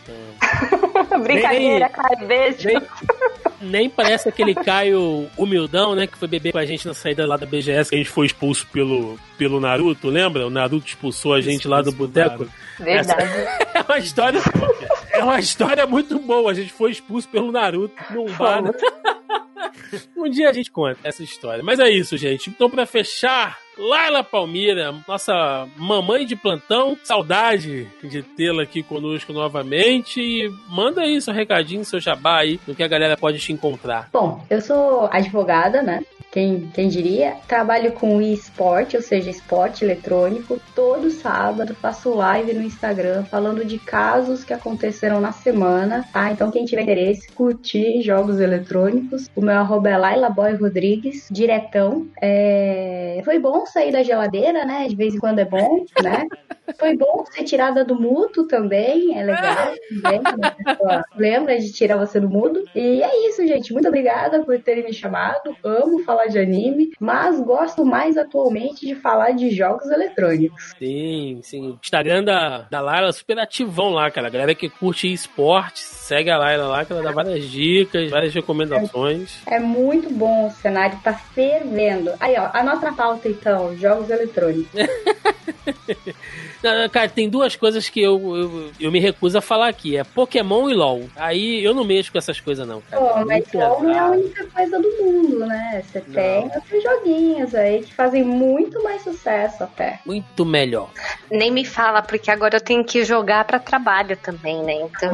Ó, vixe, tem muito jogo, muito streamer ganhando muito dinheiro, sabendo jogar, sabendo cuidar da imagem, ganha muito dinheiro. É isso, gente. É, agradecendo aí todos os nossos convidados, nossos participantes. Lembrando que todos os links aí pros projetos, pros canais, pros Instagrams, pros podcasts, enfim, vai estar tudo linkado bonitinho na postagem aí, pra vocês correrem atrás. É, lembrando mais uma vez, se você ainda não faz parte do nosso grupelho do Zoneando Podcast, tá dando bobeira, o link tá na postagem aí logo abaixo ao player, ou então é só você procurar aí pelo Zoneando Podcast, que você nos encontra, assim como você encontra o Zoneando nas principais plataformas e agregadores de podcast. Estamos também no Deezer e no Spotify. Sim, e você encontra o Zona E nas principais redes sociais aí também, Instagrola, Twitter, Youtoba e o Facebook. Vocês nos encontram por aí. Deixem nos comentários aí quais animes foram fundamentais pra vocês, como vocês começaram a curtir anime, como vocês entraram nessa vida de otakus fedidos e safados. Queremos saber aí como é que foi esta adesão de vocês. É isso, ficamos por aqui e até semana que vem. Um abraço e até mais. Valeu! Falou. Falou.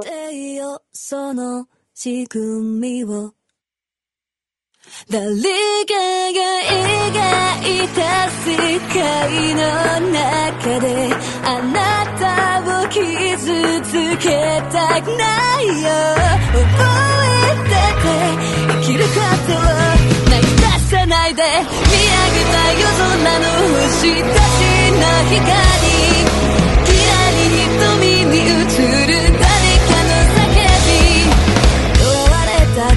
た屈辱は反撃の拳と障壁のその体獲物を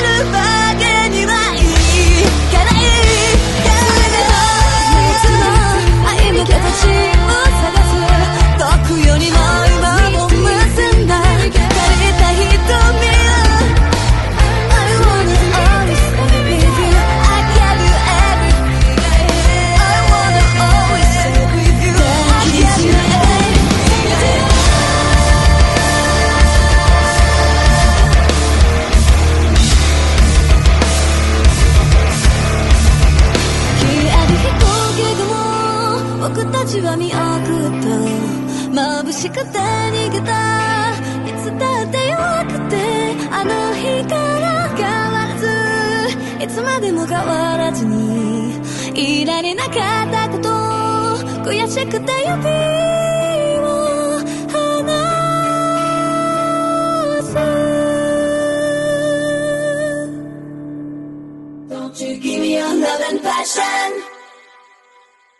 静けさが染み込む